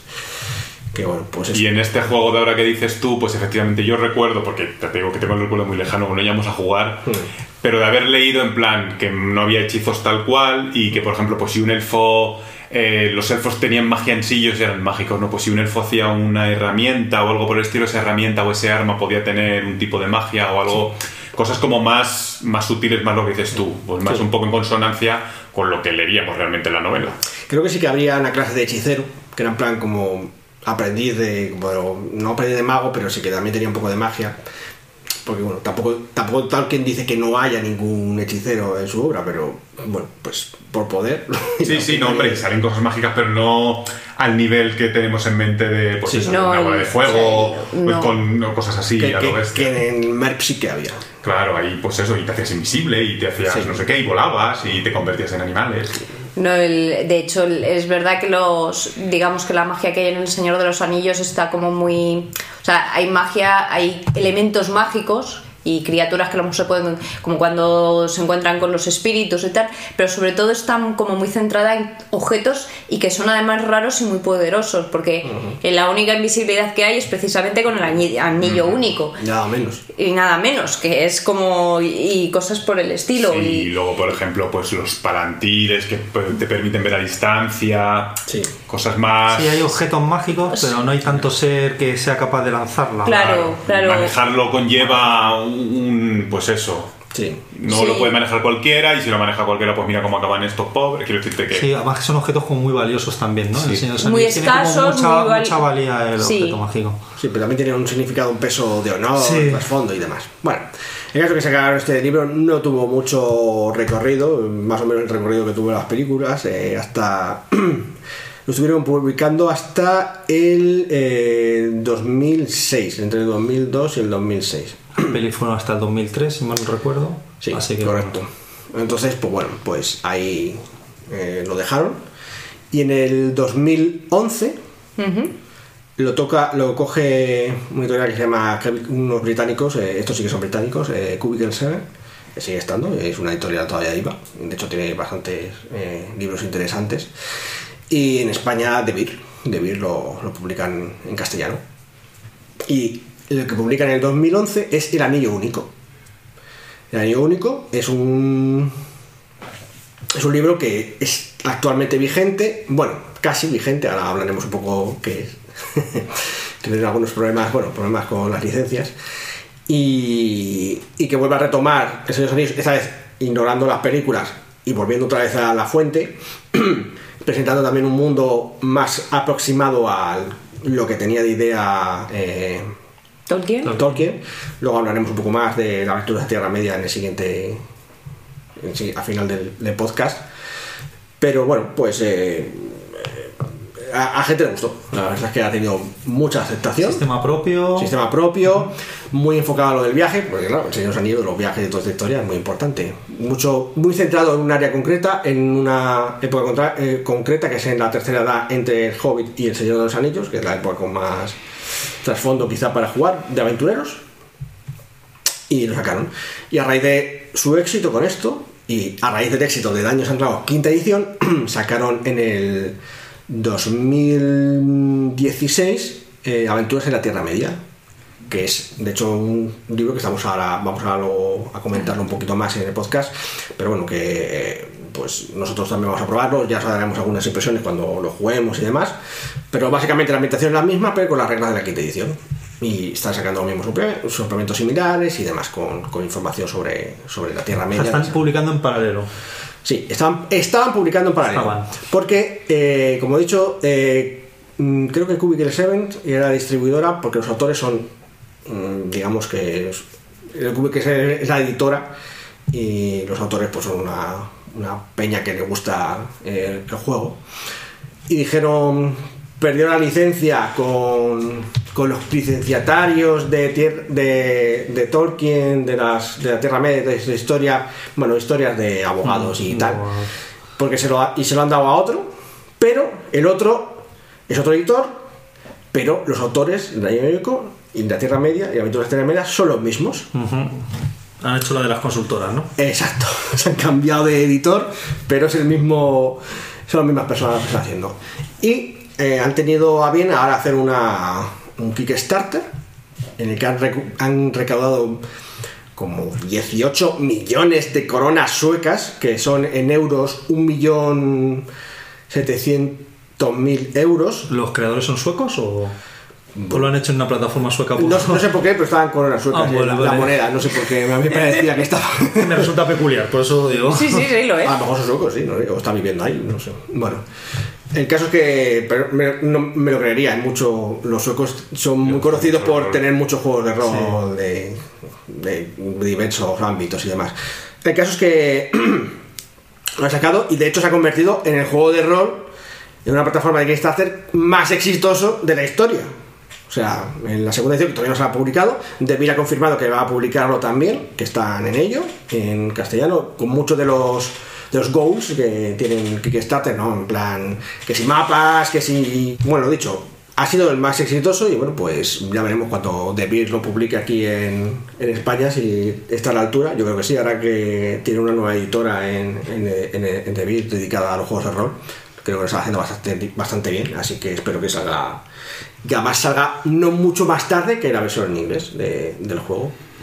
Bueno, no sé, yo le tengo interés también, a ver qué tal. Bueno, si han conseguido tanto, será que es la leche, ¿no? Esperemos.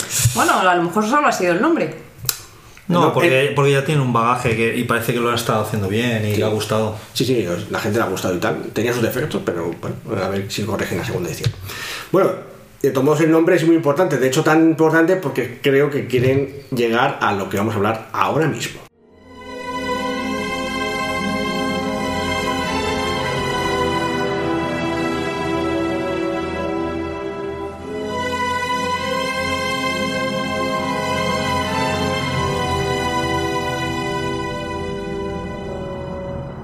Y ahora el futuro. Hemos hablado del futuro del juego de rol que va a salir el, el, de el Anillo Único, eh, segunda edición, que tiene un pintazo y ha tenido un gran éxito, el mundo está muy interesado.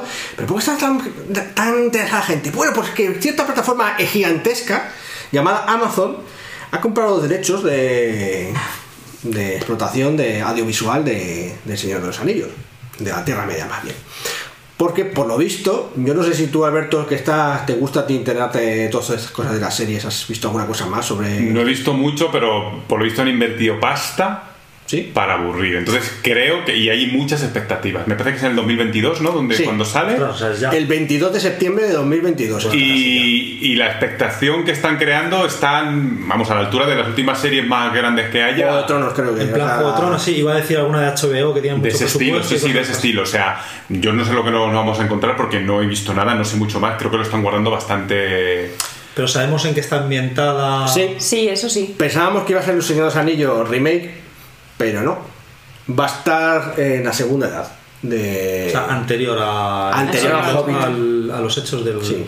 Donde había muchos héroes, muchas batallas contra. No sé si contra Morgoth, Ajá. que es el padre de Sauron. Sí, sí, sí. Que, bueno, y también los elfos están mucho más activos. De hecho, hay traiciones y cosas así también entre los elfos. El- La verdad que es una época que también da bastante juego, ¿no? Yo creo que es un acierto, porque volver a repetir una vez Claro, más claro, toda la historia del Señor de los Anillos. pues, Y y además es que es una época más o menos larga y que, como dices tú, tiene mucha actividad, entonces puede, te da mucho juego hacer mucha historia sin meterte en el embolado de- del Señor de los Anillos, de repetir, de Además, es eso, que como no está tan descrita, solamente está pinceladas en plan, bueno, pues el Noldor mató a no sé quién, el Valar hizo no sé cuál.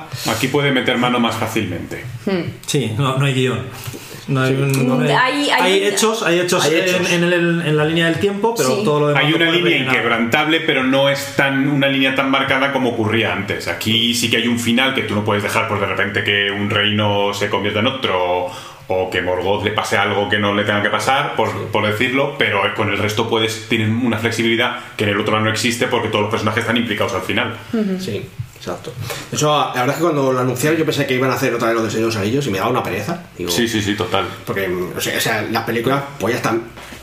Ya hemos hablado que tenemos nuestras. Unos más y nuestros menos, pero están. Pero están, ¿sabes? Tampoco están mal. sí. Claro, que sería hacer una serie perfectamente fiel al libro para que Claudia se quede tranquila. O algo así. Pero eso, Me refiero a ¿sabes Claudia, qué? la gente como Claudia, que querían la fidelidad, porque, pero volver a repetir otra vez eso realmente. Tampoco creo, no sé si Claudia querría eso realmente, porque tampoco No. que le gustas especialmente el libro. Claro, Bueno, pero, pero hay mucha gente que sí que le gustaba el libro, vale, es verdad, a lo mejor no ha sido un buen ejemplo, pero que sí que empezaban a poner pegas porque no era, faltaban cosas en realidad, ¿no? Entonces, claro, la serie a lo mejor sí que te podrías explayar más, podrías eh, reflejar el libro eh, casi palabra por palabra, pero claro, yo, por ejemplo, pues lo que tú dices, volver otra vez a repetir lo mismo, Sí, a mí, a mí al menos, no sé, yo, yo no lo veía, vamos, no, porque además también los actores, va a haber comparaciones con las películas que tampoco son tan antiguas, ha habido un remake hace poco, o sea, una- un, sí. un remake, no, un, un reestreno, eh, bueno, sí. no. Y además lo que dices, eh, anda que no comparan los James Bonds y los y los Superman entre ellos, pues con esto que todavía está más o menos reciente y no sé qué, pues también pasaría y como decía, hay algunos actores que estaban muy bien elegidos y sería muy complicado, sobre todo cuando tienes que hacer un elenco de una serie, que es verdad que ahora hay muchos actores de de cine que por cuestiones de estabilidad se han movido a series. Pero no, no tienes el mismo, normalmente, el mismo mm, Caché, ¿no? caché o la misma cantidad de, de actores que mm, aunque habrá algunos con, que con tal de ser en el Señor de los Anillos querrían participar seguro que No, pero vamos no sé si ha trascendido algún actor, yo no me he enterado de algún actor famoso ahora mismo. Pues ahora mismo no lo tengo yo ubicado tampoco y no. lo, no- muy sé. lo debe tener muy en secreto, la verdad, lo de los actores y tal también. Bueno, cuanto más en secreto lo mantengan, más bomba pegan luego. Es la baza de Amazon para 2022, ¿no? Sí, sí, no, eso, eso va a ser pelotazo seguro. Si lo hacen bien, vamos, si lo hacen con el culo, pues se van a pegar No. una muy pero el, el bueno. primer episodio lo va a ver mucha gente, ya Sí, veremos eso seguro. eso está, está claro pero bueno yo de las series que he visto de Amazon hay algunas que, que me han parecido que están muy bien hechas Pues nada, pues aquí queda un poco nuestra opinión sobre la próxima serie, así que vamos a dejaros paso con eh, pues nuestra opinión sobre Aventuras de la Tierra Media, eh, el juego de rol. que vamos a verlo con José que como dueño del libro Exacto.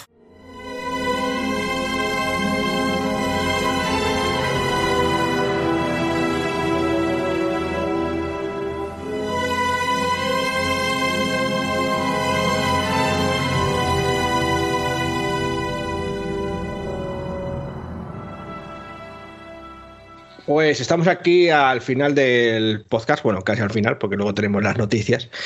Y eh, vamos a hablar ahora un poco del último juego que se ha publicado del Señor de los Anillos, bueno, en los mundos de la Tierra Media, que es Aventuras en la Tierra Media, la guía del jugador, que fue publicado en 2016, ¿no, José? Sí, eso tengo entendido. Por Debir. Y bueno, pues eh, hasta, hasta aquí. Es el último publicado porque está inspirado en los, en los, bueno, en los, eh, los mundos de en las reglas de Dungeons and Dragons quinta edición, ¿vale? Entonces, pues bueno, pues han adaptado un poco el mundo del de, anillo único, que es el que publicaron anteriormente en el 2011. Y bueno, pues lo han adaptado para esto. Entonces, bueno, ¿qué tal si, José, que eres tú el propietario, nos cuentas un poco eh, dónde transcurren las aventuras de Aventuras en la Tierra Media?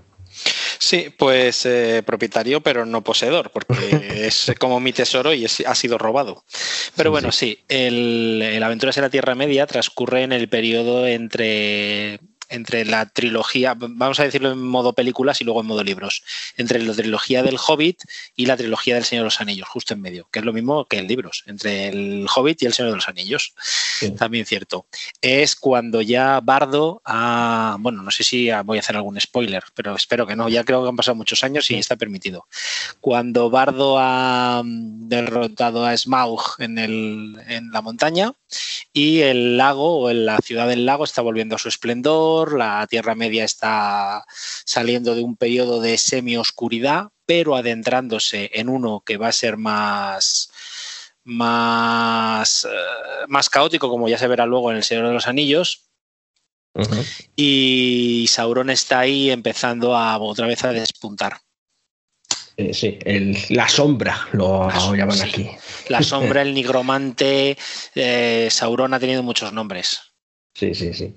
Bueno, la verdad es que yo creo que después de haberlo echado un ojo, eh, creo que los actores eh, que son Cubicle 7 y, y, bueno, Middle Earth, eh, yo creo que es, es probablemente el periodo más interesante, ¿no? Porque eh, lo que hay después del Señor de los Anillos, la cuarta edad y tal, pues no, no es nada. es la, edad de los hombres. Sí, la edad de los hombres. Ya, pues. Eh, los elfos han abandonado la Tierra Media, eh, los hobbits se han metido en sus, en sus colinas, los enanos están en sus montañas, eh, los hombres de Gondor son los que dominan el, pastel. Sí, pero curiosamente Gondor no es las tierras en las que nos movemos, ¿verdad? son otras, ¿no, José? Que son las... Las tierras esperas es sobre todo está muy ambientado en eso, en la ciudad del, lago, en, todo lo que es el tema de hombres de bardo y un poquito alrededor, pero localizan mucho eh, ese, ese trocito.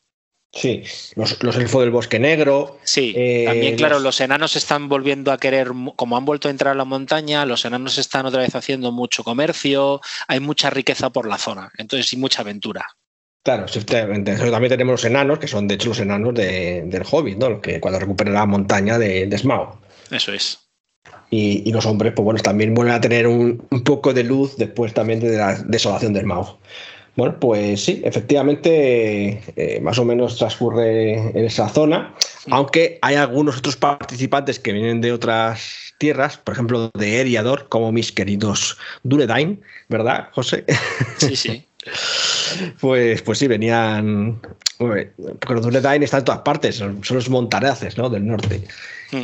Y... También hay alguna aventura, eh, creo que se centra en el bosque negro, eh, siempre hay cosas interesantes por allí. Sí, sí, también hablan de Gondor, pero Gondor está como ahí, ahí lejos, ahí al sur. Entonces, al oeste están los Dunedain, ¿no? Montaraces, los tumularios y todas estas cosas chungas. Mm. y aquí, pues bueno, también están unos hombres por ahí como libres, que son así como un poco tribales por lo que están leyendo. los hombres del, bosque de las tierras ásperas, o sea, que hay por ahí como clanes tribales y demás eh, en, esa, en esa zona. Y los hombres del lago, claro, por supuesto, que ya son conocidos. También tenemos a la Hobbit de la comarca, ¿no? Sí, creo que se pueden coger los hobbits, los enanos, se puede coger un poquito los elfos del bosque negro, los, los, beórnidas. Es verdad, los beórnidas. Que aquí los beórnidas no son como en el MERP de, de Iron Crow Enterprise, ¿no? No, en el MERP, si no recuerdo mal, se convertían en osos. Exacto, aquí no. Aquí no, aquí son, aquí hay que recordar que la magia como tal, magia, magia, no existe. Es decir, todos los que quieran jugar a, un Tierra Medias quinta edición y llevar un mago, no pueden. Esa fastidia. No, no, no, no digas que no pueden. Pueden llevar un tipo mago, pero que la magia que tiene es muy, muy suave, ¿no? no se puede. no, ni siquiera, porque es que los magos tal cual, los magos se refieren a los Istari, que son los, mm, los cinco Mayar, eh, Gandalf, eh, Saruman. Lo que Claudia quiere decir es que, bueno, hay alguna como truco mágico que puede hacer un elfo, pero son súper encasillados. O lo que pueden hacer los curanderos o eruditos, pues eh, con unas hierbas que se asemeja a la magia, pero no deja de ser un brebaje o una cataplasma que te ponen para curar la vida. Bueno, pero es un poco como la Edad Media, ¿no? Los sabios eran brujas y magos, ¿no? A fin de cuentas. Sí, eso es. Lo plantean de esa manera. No obstante, debo decirte, José, que pone muy claramente, dice, bueno, pero como la OGL, que es lo del Open Game License, este, dice, si os gusta mucho la magia, pues te puedes coger... Sí. lo, he lo he leído, lo he leído, pero va a ser que no.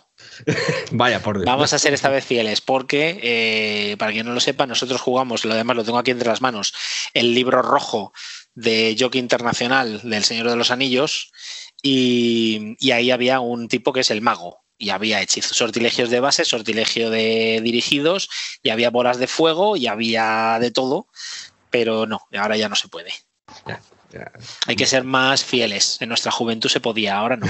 Hay que ser más mm, canónicos que más papistas que el Papa. Sí, bueno, todo eso ya lo hablamos en el podcast, un poco los juegos que hubieron antes y tal.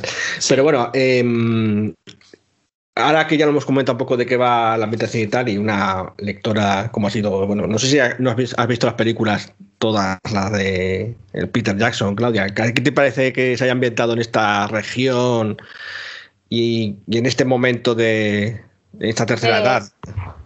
Hombre, está bien, es un poco con lo que hablamos ya con el tema de de, la Guerra de las Galaxias, cuando hablamos del juego, que eh, siempre con estos juegos que están basados en una historia, una historia más tan épica, tan marcada, tal, es un poco difícil mm, eh, tener, crearte tu, tu, juego y no mezclarte con la historia original. ¿Sabes lo te quiero decir? Entonces, em, creo que, digamos que igual que con el filo del imperio, en esa ambientación en concreto han, han, cogido una situación en la que tú puedes jugar sin mezclarte en, el, en la historia principal demasiado, porque estás eh, allí en a tu rollo con los tal.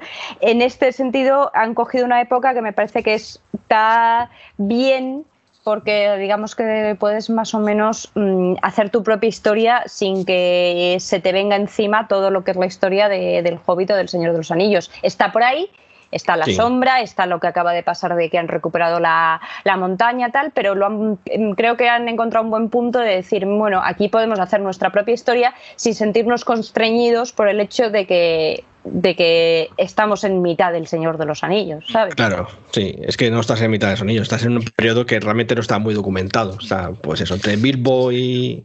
sí, además yo diría que son como unos 50, 60 años lo que pasan entre que Bilbo es joven y Bilbo se hace viejo.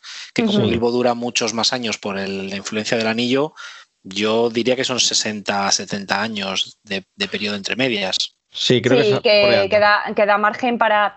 Hombre, si tienes un elfo te da lo mismo, pero para un personaje humano te da margen para jugar bastante.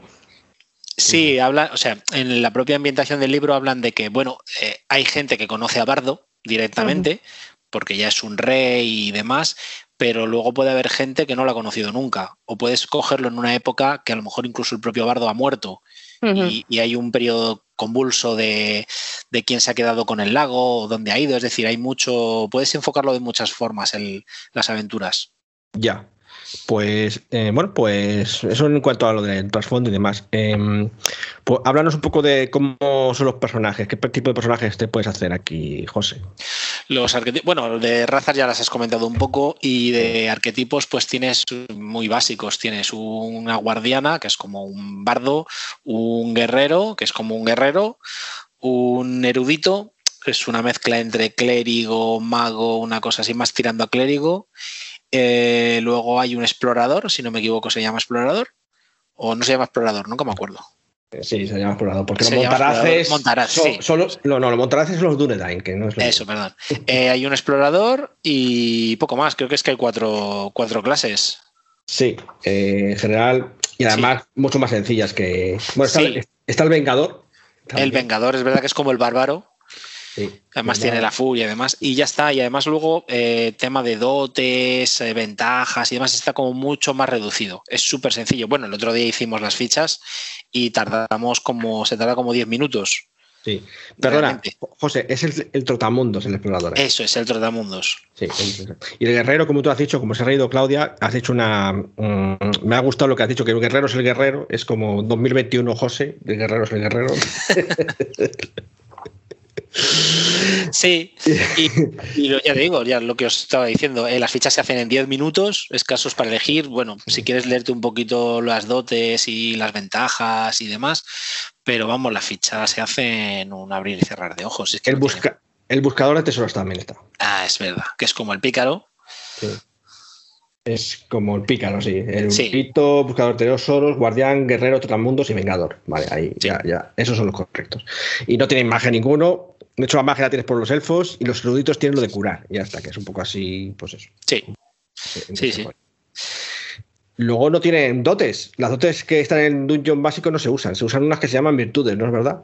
Sí, eso es. Son unas virtudes específicas, sobre todo se usan mucho virtudes culturales y virtudes de raza, es decir, muy, muy específicas. Es decir, si eres un, si eres un Dunedain, tienes tres dotes, tres virtudes para elegir. Si eres un elfo, tienes tus virtudes para elegir de entre los elfos. Y tiene que ser algo muy raro para que un elfo pueda coger unas virtudes de Dunedain o viceversa. Es decir, estás muy encasillado. La verdad es que todos los elfos prácticamente van a ser iguales, todos los Dunedain mm. pueden ser prácticamente iguales hay tres, cuatro para elegir. También es cierto que como dice Pablo en lo que ha comentado, si quieres, pues te puedes coger furia impetuosa que venga en la quinta. o algo de ese estilo. Puedes darle un poco más de color, pero si te quieres, mm, si quieres hacerlo rápido y quieres ponerte a jugar en el mismo momento en que acabas las fichas, puedes perfectamente. Sí, sí, te, viene con todo lo que necesitas. van a ser los personajes un poco más planos, pero bueno, para pasar un rato con el Señor de los Anillos no se necesita mucho más. Bueno, planos, es que es así la ambientación, ¿no? Sí, sí, sí. Luego ya lo que le quieras dar tú de color. Te puedes inventar la, historia que quieras, por supuesto, eso. Incluso un, un bárbaro del dungeon también puede ser súper narrativo. bueno, ya. De todos modos, no sé, no, no, sé, no sabría decirte si. Mm. Claudia, ¿qué opinas de esto de que de que esté adaptado las clases a, lo que es el mundo de, Tierra Media? ¿Crees que es mejor así? Eh, si, si quieres jugar al Señor de los Anillos, eh, estás jugando al Señor de los Anillos. Es que también es, no, no, estás jugando a un pseudo Señor de los Anillos. Para eso te vas a cualquier otra ambientación y te haces lo que tú quieras. De Dungeons, Pathfinder o no sé qué. Eh, entonces entiendo que siendo un universo tan definido, porque además es que Tolkien lo define mucho, precisamente, no es un autor que deje muchas cosas a la imaginación, eh, me, refiero, me refiero que, que tiene muy construido su mundo y muy trabajado. Entonces, eh, creo que, que, es normal que esté más o menos constreñido. Sí. Es que es lógico que a lo mejor la gente se puede sentir un poco tal, pero bueno, ahí ya empiezas, eh, vale, vale que las habilidades van a ser más o menos lo mismo, pero también tú cómo utilizas esas habilidades también es cosa de tu coco, de tu imaginación y de tu, sabe, eh, tu role playing, ¿sabes lo que decir? De, entonces a lo, mejor incluso para gente a lo mejor es un poco restrictivo y no le mola, pero hay otra gente que a lo mejor le da mucha vidilla para interpretar y, y, darle y jugar con, el personaje, y etcétera, etcétera. Sí, yo creo que, no sé, es que si quisiese jugar a algo más fantástico, pues jugaría algo más fantástico, ¿no? Por decirlo de una manera, pero si la Tierra Media es como es, pues prefiero pensar más que estoy en ese mundo, en ese universo, ¿no? Que, yo, yo sí me, me restringiría un poco a lo que viene aquí, los suplementos de la Tierra Media. Además, los autores, la verdad, que se han currado bastante, están bastante bien documentados. sí, también, pues, también es cierto que viene todo el trabajo previo hecho con el anillo único. Eso es verdad también. Que ¿eh? realmente esto es la adaptación de todo el material que ya hay pues, del anillo único. Es, más, cuando salen los suplementos que están sacando bastantes suplementos y a un buen ritmo de, para aventuras de la Tierra Media, eh, te dice el Aventuras en, las Tierras Ásperas. Este suplemento proviene del libro Aventuras en el Bosque Negro del Anillo Único. Es decir, que si tú ya eres un coleccionista o has comprado el Anillo Único y tienes el suplemento de monstruos del Anillo Único, no te hace falta que te compres si no quieres el suplemento de monstruos de Aventuras en la Tierra Media. Porque es lo mismo, lo único que le ha adaptado las características a quinta. Que de eso fácilmente cualquiera de nosotros puede hacerlo. Y las aventuras lo mismo, dentro de lo que cabe es cambiarle probablemente mm, cuatro cosas al bicho y a los malos y tienes para jugarlo. Entonces no hace falta que te compres el... Está muy bien, la verdad se agradece mucho que te avisen porque no tienes por qué repetir libros. Sí, eso es aspecto, la verdad es que, a menos que seas coleccionista, pues Sí, y lo quieras también. Yo en este caso, como no tengo el anillo único, pues cuando sale uno nuevo, pues me lo compro porque no lo tengo. Pero oye, que te avisen, pues está muy bien. Vale. Y bueno, yo creo que un poco para terminar este resumen, kit introductorio a esto de Tierra Media, a menos que José me dé algo más, creo que hay un, apartado que es lo de los viajes, que es lo que realmente le da un, vuelco al, a lo que conocemos del Dungeons and Dragons, ¿verdad, José? Sí, tenemos lo que llaman tiempo de tiempo de aventuras, ¿es? Tiempo de campaña, es que no me acuerdo ahora, como tienes tú el libro. Eh, sí, no, Sí, lo, he visto por ahí, que se llama que hay como tiempo de juego normal y luego hay un tiempo de como de comarca, no sé qué leche. Sí, para los, para los jugadores que estén familiarizados con la Ars Magica es hacer estaciones.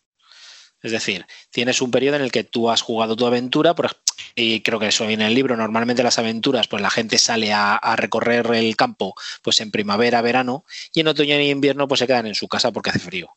Y no vamos a salir a dar paseos porque hay que ser tonto. Entonces lo que te dicen es, bueno, pues en esos periodos, con tus habilidades puedes ganar dinero, conseguir favores de nobles o conseguir eh, otro tipo de información en los pueblos. Y eso se juega de una forma en concreto en, el libro. Y ganas también pues lo que te lo que intentes conseguir, dinero, favores, eh, PX, lo que sea. Ya. También ahí está el concepto del viaje, ¿no? Sí, sí, también hay una etapa que es etapa de viaje. Eso siempre me recuerda mucho a cuando jugábamos en el, en el de Jock Internacional, esos PX por kilómetro caminado. Pero aquí te puedes encontrar con bichos y cosas así, con sí, encuentros fortuitos. sí, aquí lo que han hecho es dividir el, mapa en hexágonos y ponerles colores. Es decir, es, es decir, si vas caminando por el, por el camino normal, pues a lo mejor el hexágono es de color verde, por lo tanto el, encuentro aleatorio va a ser muy complicado que te aparezca un troll gigante. Pero a, a lo mejor salir bandidos. Pero si dices, es que llevo mucha prisa, necesito atajar por en medio del bosque. Ojo, el bosque está pintado de rojo.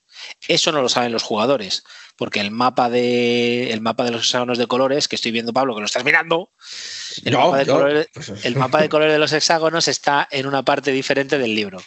Y ese se supone que los jugadores no lo pueden ver, para no saber, ah, no, es que mira, el bosque negro está siempre en rojo, no voy a pasar por aquí. Bueno, eso no hace falta ni que los vea, me lo supongo que está en rojo. el bosque negro es rojo.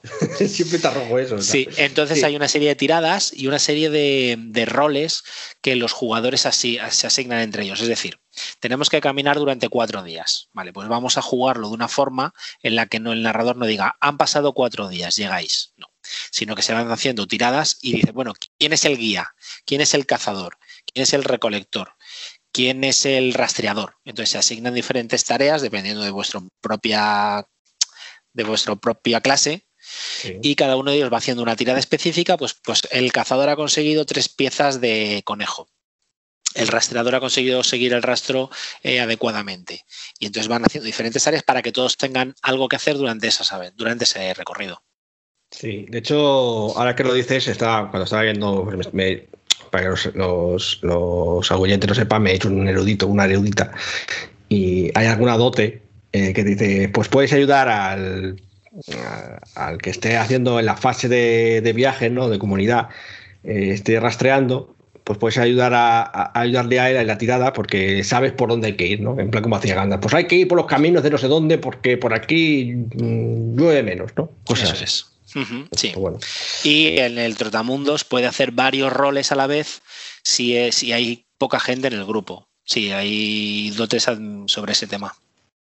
Bueno, eh, eh, hablando de, eso de las tiradas, no hemos comentado un poco que vamos a cerrar ya eh, cómo, va, cómo es el sistema de juego. Quinta edición. Quinta, edición. de Dungeons. Quinta edición, pura, sí, sí. Puro y dura, sí, sí. Puro y no tiene ningún, ningún tipo de ajuste propio ni nada por el estilo, ¿no? No, de hecho ni siquiera vienen las reglas, o sea... Eso es. es solo el libro de ambientación, pues eso está curioso. Sí. sí, hay dos manuales básicos, que es este y el manual del maestro del saber, que vienen pues eh, tesoros, objetos, cómo dirigir un poco, pero es un libro finito también como, el, como la guía del jugador y nada de sistemas no hay nada. No, eso son 216 páginas apenas, ¿no? Por ahí. Sí. muy, muy, poquitos. Bueno, y luego también he visto que han puesto unas reglas, eh, sí, bueno, unas reglas, casi una, mm, unos datos, así como eh, fase de audiencias, porque como en la Tierra Media hay mucho me acerco al trono del rey de Bri o lo que sea, ¿sabes? Y pues. Sí, eso es para saber qué, cómo las razas se llevan y los pueblos se llevan entre ellos. En plan, los Dunedain odian a los no sé quién, los elfos a no sé cuántos y tal. Eso me recuerda a todo lo que es el mundo de tinieblas cuando te decían lo que opinan los colmillos plateados de todos los demás. Son escoria. Lo que opinan los señores de la sombra de todos los demás. Son escoria. Cosas de esas. Sí, más o menos. No, tampoco. Sí, es una tabla pues algo le tienen que poner una tablita mona que queda muy bien sobre ellos, que siempre me fijo, me referencia al Señor de los Anillos del Jock. Entonces yo todo lo que sea tabla me viene bien. me da nostalgia. El, rule monster de las tablas. Eso es. Bueno, y la verdad es que no sé, no hay mucho más que añadir. Veo que hay algunas fichas aquí prefabricadas, eh, los mapas están bonitos, las ilustraciones también. La maqueta es correcta sin ser despamparante, ¿no? Tampoco es nada de otro mundo. Mm, seré cómodo, la letra grande y tal, eso en cuanto a la maquetación. Y no sé, yo. Bien, sin, sin más, bien, sin más. se podría decir. No sé si eh, Claudia tiene alguna cuestión sobre. No, yo creo que ya hemos respondido más o menos todo. De todos modos, nosotros vamos a, a probarlo, ¿vale? Eh, José nos va a hacer una partida, eh, o varias, con jabalíes encabronados y eso. Sí, sí. Primero os voy a hacer un remember de la partida que viene en el libro de Jock, que la vamos a volver a jugar pues 30 años después. Así que no hay problema porque nadie se acuerda de ella y Claudia no la ha jugado. No hay problema. Y después eh, haremos alguna partida de aventuras en las tierras, eh, Las tierras aventuras en las tierras ásperas que acaba de salir el, el suplemento. Vale, pues eso ya. Entonces ya cuando lo juguemos un poco más, pues tendríamos unas impresiones. Estos son un poco más para que sepáis eh, a qué libro ateneros eh, si, os, si os interesa y tal. Está bien, y, y además tampoco fue muy caro, ¿verdad, José? Era baratillo. ¿no? No, pues ve- 28, 26, una Sí, cosa claro. así. Sí. Claro. Jugaremos a Los Colimbos de Páramo Largo, que es la aventura original de Jock. Ya os contaremos si sobrevivimos esta vez al jabalí. Bueno. en fin, yo creo que con esto podemos dar por terminado el kit de iniciación de la tierra, a las aventuras en la Tierra Media, guía del jugador. Y ya, pues bueno, pues terminamos aquí el podcast de la, del, sobre la Tierra Media, el Señor de los Anillos y el Hobbit y los mundos de J.R.R. Tolkien. Y ya vamos a las noticias. Así que nos vemos, bueno, eh, el próximo mes no, vamos a, vamos a dar un descanso hasta septiembre, porque estamos aquí todos de vacaciones. Ya nos ha costado terminar este podcast, así que bueno, nos vemos ya en septiembre, ¿vale? Hasta otra.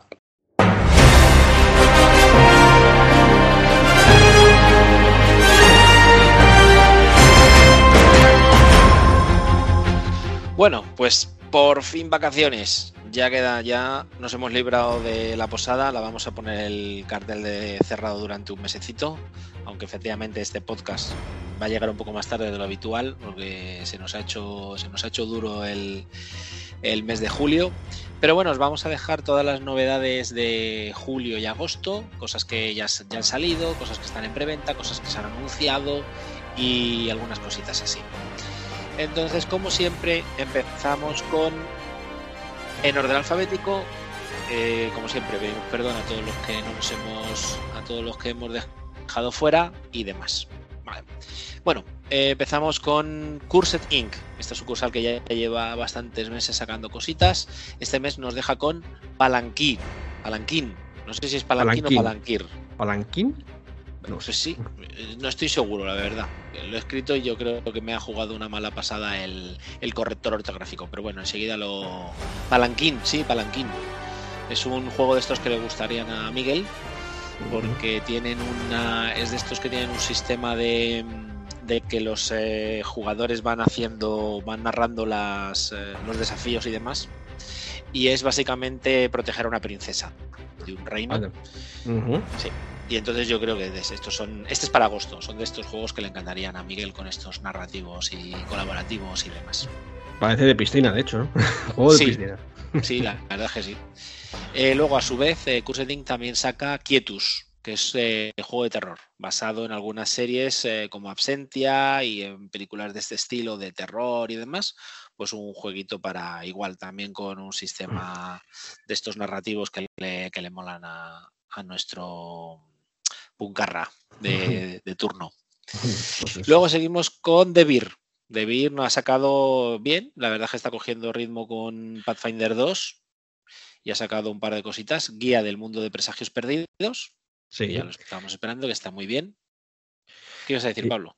Sí, sí, que está cogiendo buen ritmo, aunque bueno, este, este mes sí que ha sacado un par de cosas más, ¿no? Eh, la Sí. secta de la ceniza, la, que era la segunda parte de la era de Starfinder, ¿no? Si mal no Eso recuerdo. es. Sí, sí, sí, eso es. Y que yo sepa por ahora no ha sacado nada más, pero en inglés hay muchas cositas de Pathfinder 2 que yo entiendo que, que les está yendo muy bien las ventas y que van a seguir sacando. Pues bueno, sí, ya sabes que Pathfinder tiene su público, su buen público, entonces Sí. bueno, pues seguirá sacando sus cosas. Esta vez nos saltamos a Edge. Edge la vamos a dejar para el final porque tiene muchas cosas para julio y agosto y además tiene un comunicado muy importante y vamos a saltarlo. ¿De acuerdo? Hablaremos de él al final. Entonces, nos saltamos a HT Publishers, que han sacado eh, siete mazmorras letales, que también le molarían a Miguel, que son partidas de mazmorreo clásico, lo que llaman old school, pero con Savage World. Sí, ah, bueno, con el sistema este que es bastante chulo, ¿no? Es bastante sencillo y tal. Pues es un suplemento de 120 y pico páginas en la que te viene, eh, aparte de esas siete aventuras, un sistema para generar mazmorras. Entonces, hacer partidas de eso, de ir a mazmorra a matar, a, saco, pero con Savage World. No sé si eso a Miguel le gustaría tanto, pero bueno. Ya sabes que Miguel es de partida única, de decir, venga, hoy mazmorreo, hoy mazmorreo. Sí. Entonces, sí, alguna partida de mazmorreo le podemos hacer. Pero dos seguidas ya no, ya se, le atraganta. Las, las, siete mazmorras letales no las puede hacerlas todas. Hay que elegirle. Y luego también ha sacado La Noche de los Animales, que es una aventura de nuestro ya decano eh, Ricardo Ibáñez para El Sueño de Chulu, esta línea que tienen, que tienen ellos sobre H.P. Eh, Lovecraft y toda la historia de la llamada de Chulu. Vale, pasamos a Irukoa. Irukoa, que lleva unos meses que no ha sacado nada, pero oye, de vez en cuando saca unas cositas. Y ha sacado una aventura en solitario, igual, de 1970 y pico, que las está remozando y volviendo a poner en actualidad, el ecualizador de trampas mortales, que suena súper épico. Es una aventura en solitario para el túnel Sea Trolls. Este juego que es tan antiguo casi como el Dungeons and Dragons. Solamente un poco menos. Sí, un pelín. Me parece que dos años. Yo creo que le ganó, le ganó la mano al DD de milagro. Sí, Pero bueno, ¿qué más una cosa, una cosa que a ti te ha sorprendido mucho, que es de Juegorama Editorial. He tenido que buscar en la editorial porque no sabíamos, en, la portada de las fotos no sale, que es estas dos aventuras con la miniatura. Ah, sí, el juego este con la miniatura que viene. Un demonio Ulgralaz. Eso es. El Cerro de las Desdichas y los sellos de Ulgralaz. Son dos aventuras para quinta edición y son españolas las dos y tienen muy buena pinta. Y además, el precio es espectacular. Una son 8 euros, la otra son 14 y te las dejan todas por 20 y pico euros con la miniatura. La verdad es que tienen muy buena pinta. Sí, la verdad es que, aunque sea por, coleccionismo, casi está bien. ¿eh? O sea, que está sí, sí. La miniatura tiene una pinta estupenda, un detalle bastante bueno. Bueno, pues eso, me la apunto, me la apunto, me la apunto, José. Bueno, luego, eh, no solo rol, yo fíjate, pensaba que este mes no iba a sacar muchas cosas más, ni julio y agosto, y sin embargo al final se ha animado, se ha animado, y entre anuncios, eh, preventas y cosas que sí que han sacado, tenemos un buen trozo. Han sacado, eh, bueno, creo que está en preventa, el Terra Nullius, que es para Aquelarre, ahí siguen dándole más y más y más material. Yo creo que Aquelarre debe ser uno de los juegos de rol con más material del mundo. Porque, madre mía, el Terra Nullius es sobre la reconquista. Los reyes católicos están a punto de, tirar para abajo, para el Andalus, y entonces es todo las aventuras y la ambientación, si quieres ambientar en, en, Andalucía. Ya, en Al-Ándalus. En Al-Ándalus, perdón, se me va la cabeza. Eh, magia de la zona, los, el bestiario de la zona y aventuras en la zona. Bueno, pues uno más para los no pocos de quedar, como tú dices. Sí, sí, la lista es. No creo que no habría estantería que soportara el peso de todo el aquelarre. Bueno, ¿qué más tenemos? La verdad. Luego tenemos eh, dos cositas para los cultos innombrables. El, eh, dentro de su línea de códigos eh, nóticos o canóticos, que la verdad es que va viento en popa, han sacado, yo creo que están sacando uno por mes prácticamente. Pues al, a la habitación 311 y al Inous se añaden Glitch y La Lista, que son los dos nuevos, el de julio y el de agosto. No sé si seguirán sacando uno al mes, pero bueno, por ahora yo la verdad es que no, doy abasto para cogerlos y solo tengo el primero. Y ya dije en su día que me pareció muy bueno. Tiene muy buena pinta. Así que si siguen manteniendo la calidad del, del primero, son aventuras cortitas para jugar en dos, tres sesiones quizás como mucho y muy divertidas y muy, muy buenas, me gustó. Ya lo comenté. Luego también han sacado, van a sacar en agosto la guía avanzada del jugador de Simbaron, que fíjate, yo el Simbaron pensaba que no iban a salir mucho más y oye, siguen sacando cositas.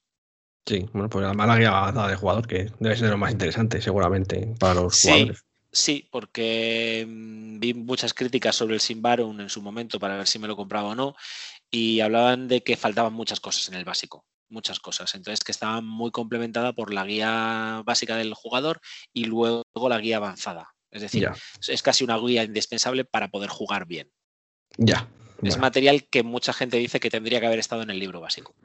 Ya. A veces, ya sabes, para partir y repartir. Eso es, cosa de merchandising, que no queremos decir que nadie sea peor que nadie haciéndolo, pero oye, que al final lo hacen muchos. Bueno, ¿qué más tenemos de No Solo Roll? Pues también No Solo Roll ha sacado una campaña que a lo mejor te interesa, que es para Forbidden Land. La purga del cuervo, ¿no? Eso es, yo que igual pensaba que la purga Forbidden Land no daba para mucho más, aparte de, del mapa, mega mapa que sacaron. Ya. Bien. De momento, pues tienes un nicho y está bien. Sí. Y luego dos anuncios importantes. Uno más de nicho, efectivamente, que es el Mao Soho, que el otro día estuviste comentándolo con Sergio. Es para jugar con chicas mágicas. Sí, con las Sailor Moons, las sí. y cosas de ese estilo. Eso es totalmente manga.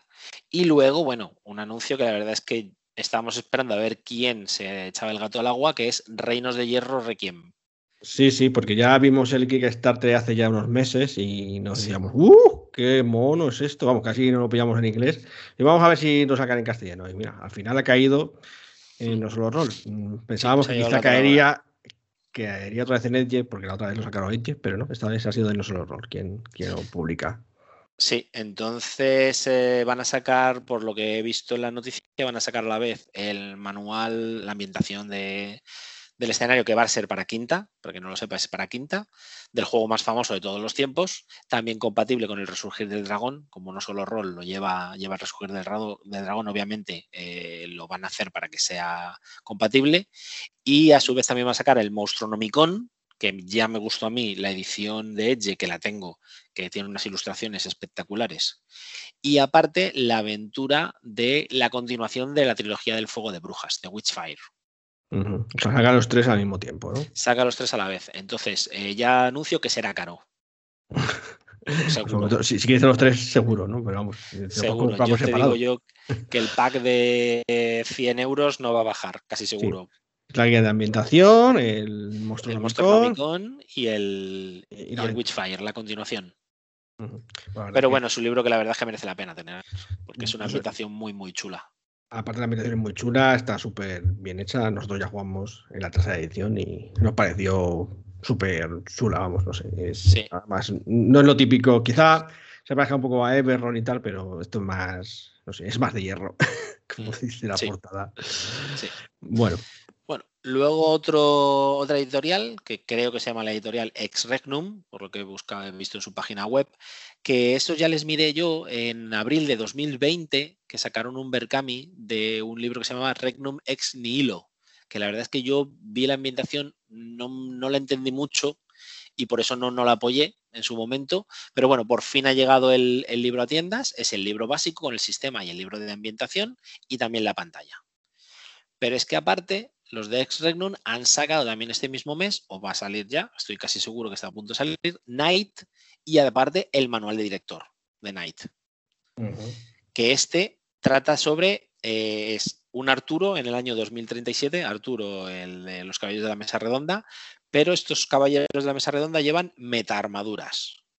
Ojo, esto me suena a algo manga que vi hace mucho tiempo, de anime. Pues, pues, seguro. A ver, en la propia página web, yo os animo a meteros en la, página web de Ex Regnum para ver el, libro y las ilustraciones y ellos mismos viene, te cuentan sus... Eh, inspiraciones. Sus inspiraciones, o las inspiraciones que tiene el libro. Y la verdad es que, hombre, para las armaduras Iron Man, etcétera, etcétera. Y la verdad es que viene una serie de armaduras dibujadas y molan un montón también es súper manga. Mm. Esto ya te digo yo que se lo pones a Sergio delante y te hace un paladín con una meta armadura que flipas. que se llamará Lancelote. ¿eh? sí, Lancelote el más malote. bueno, bueno, pues madre mía, qué cosas me traes, José. A ver, a ver, ¿tienes más cosas así de estas raras? A ver. Sí, Sí, la verdad es que este mes, el mes de verano, parece que viene propicio. Otra cosa que también se financió en Berkami hace un año es SIP a ver si lo pronuncio bien, Sea Punk Unleashed, que este es 100% español, porque lo he estado cotilleando, y yo creo que fueron un grupo de, colegas que les molaba mucho One Piece, para quien no sepa qué es One Piece, es un manga, y, y entonces han hecho una ambientación de rol con su propio sistema, eh, para hacer eh, historias de fantasía picaresca, piratesca, pero de One Piece. O sea, en el mundo de One Piece. Lo que pasa es que luego yo creo que se les ha ido un poco tal de madre, han ido creando, creando, creando y han hecho como una especie de ambientación, pero vamos, que es un One Piece en toda regla. Ya. Bueno, pues mira, más, cosas raras, madre mía, increíble. Más cosas raras, más cosas raras. Luego, para los que mm, financiamos el Berkami de, de Sugar Editorial sobre el Traveler, buenas noticias porque nos siguen llegando más cosas. A mí me ha llegado ya el libro del brazo troyano y de las naves del brazo. Creo que ya, por lo que he podido cotillear del brazo troyano, viene ya la patente de corso. O sea que ya con ese libro puedes empezar a piratear. a piratear mundos, no. A piratear mundos, sí, no piratear libros ni nada. Entonces, es una versión preliminar, pero yo por lo que la he estado cotillando está, está perfecta ya. O sea, no sé si luego en las versiones definitivas o en la que manden a imprenta van a hacer muchos cambios, pero por lo que he estado leyendo está ya bastante bien. Y las naves del brazo es un buen suplemento, con mucho. Ah, y los pósters. Nos han mandado los pósters de las naves. Ojo, ya me tienes, que, enseñar eso. es verdad, es verdad que no te lo manda. Es que lo he descargado, pues si no es ayer, antes de ayer. Ya. Y no me ha dado tiempo ni a ni enseñároslo ni nada. Bueno, bueno, te, lo, apúntatelo por ahí. Sí, sí, sí. Enseñárselo a Keter. Bueno, y ya terminamos con Edge, que ha sido un poco sí, Sí, sí, lo que hemos comentado. Bueno, Edge ha sacado bastantes cosas. Y ha hecho bastantes este anuncios. Ha hecho bastantes anuncios, sí. Eh, bueno, primero de todo ha sacado el set de marcadores de Dungeons and Dragons. Que ya algunos en castellano. Que ya los tenéis en inglés. Eso es. Pero bueno, quien no quiera saber eh, cómo se dice aturdido en inglés, pues ya lo tiene en castellano. A mí me sigue pareciendo, a ver, no es caro. Ha sacado como, ¿cuántos son? Como 18 sets. No, pues uno por cada clase y la, de, y la del Dungeon Master. Pues a mí me ha parecido un montón la lista que he visto. A mí me parecía enorme aquello. Digo, madre mía, pero ¿cuántas clases tiene el Dungeon? Pues las que hay. Chorrocientas. Comparado con las que hemos hablado del, de la aventura en la Tierra Media, tiene chorrocientas. Sí, eh, eso sí, eso sí. Entonces, a ver, eh, yo soy más de la hojita de papel de toda la vida. Y ahorrete los 15 euros que vale. ¿Que es una pijería? Sí. ¿Que está chulo para tenerlo? sí, también. No te voy a decir que no. Y como los frikis somos muy de coleccionar, pues oye, cada uno que se compre su set de marcadores de Dungeons and Dragons y todos felices. Pues sí. Pero vamos, yo para mí no es un, no es un imprescindible. Bueno, está bien. Echar un vistazo y ya vosotros mismos decidís si los marcadores eso merecen la pena, ¿no? bueno, ¿qué más tenemos de Edge? Eh, bueno, luego por fin, eh, parece ya, ya lo dijimos en junio, pero parece que se ha ido retrasando y la guía de campo de horrores Lovecraftianos de Sandy Petersen, por favor, hacer los nombres más cortos que me ahogo. Y la isla de los gules, por fin parece que llega el 27 de agosto. Parece, pero como ya sabemos cómo esto, porque pone que ya está en transporte. Quien entre en la página web de Edge, a mí me parece que está bastante bien. Eh, el tema de las novedades se puede seguir muy bien. Y dice que ya está en transporte. No lo mismo que el gran grimorio de los mitos de Chulu, que pone que está en producción. Por lo tanto, mm, parece que los tres llegarían a la misma fecha, pero yo no estoy muy seguro. Ya va siendo agosto y tal, no sé yo. Sí, sí. También de Chulu, eh, El reinado del terror, que es un libro, para quien no lo sepa, es un libro de ambientación en la Revolución Francesa, para jugar a la llamada de Chulu séptima edición. Que ahí ya dices, ¿merece la pena un libro entero para una ambientación tan específica? Tan específica. Bueno, ahí pues lo mismo, lo dejamos al gusto del consumidor. a lo mejor un pequeño suplemento hubiera sido mejor que un libro entero con solo un poco la ambientación y tal. Eh, que, si quieres jugar en toda esa ambientación te vienen todos esos datos, en fin. Sí, sí, sí, sí, pero bueno, como también hay mucho friki que se hace sus ambientaciones propias, ya. pues digo, bueno, tampoco sabría yo mucho decirte. ¿Qué más tenemos?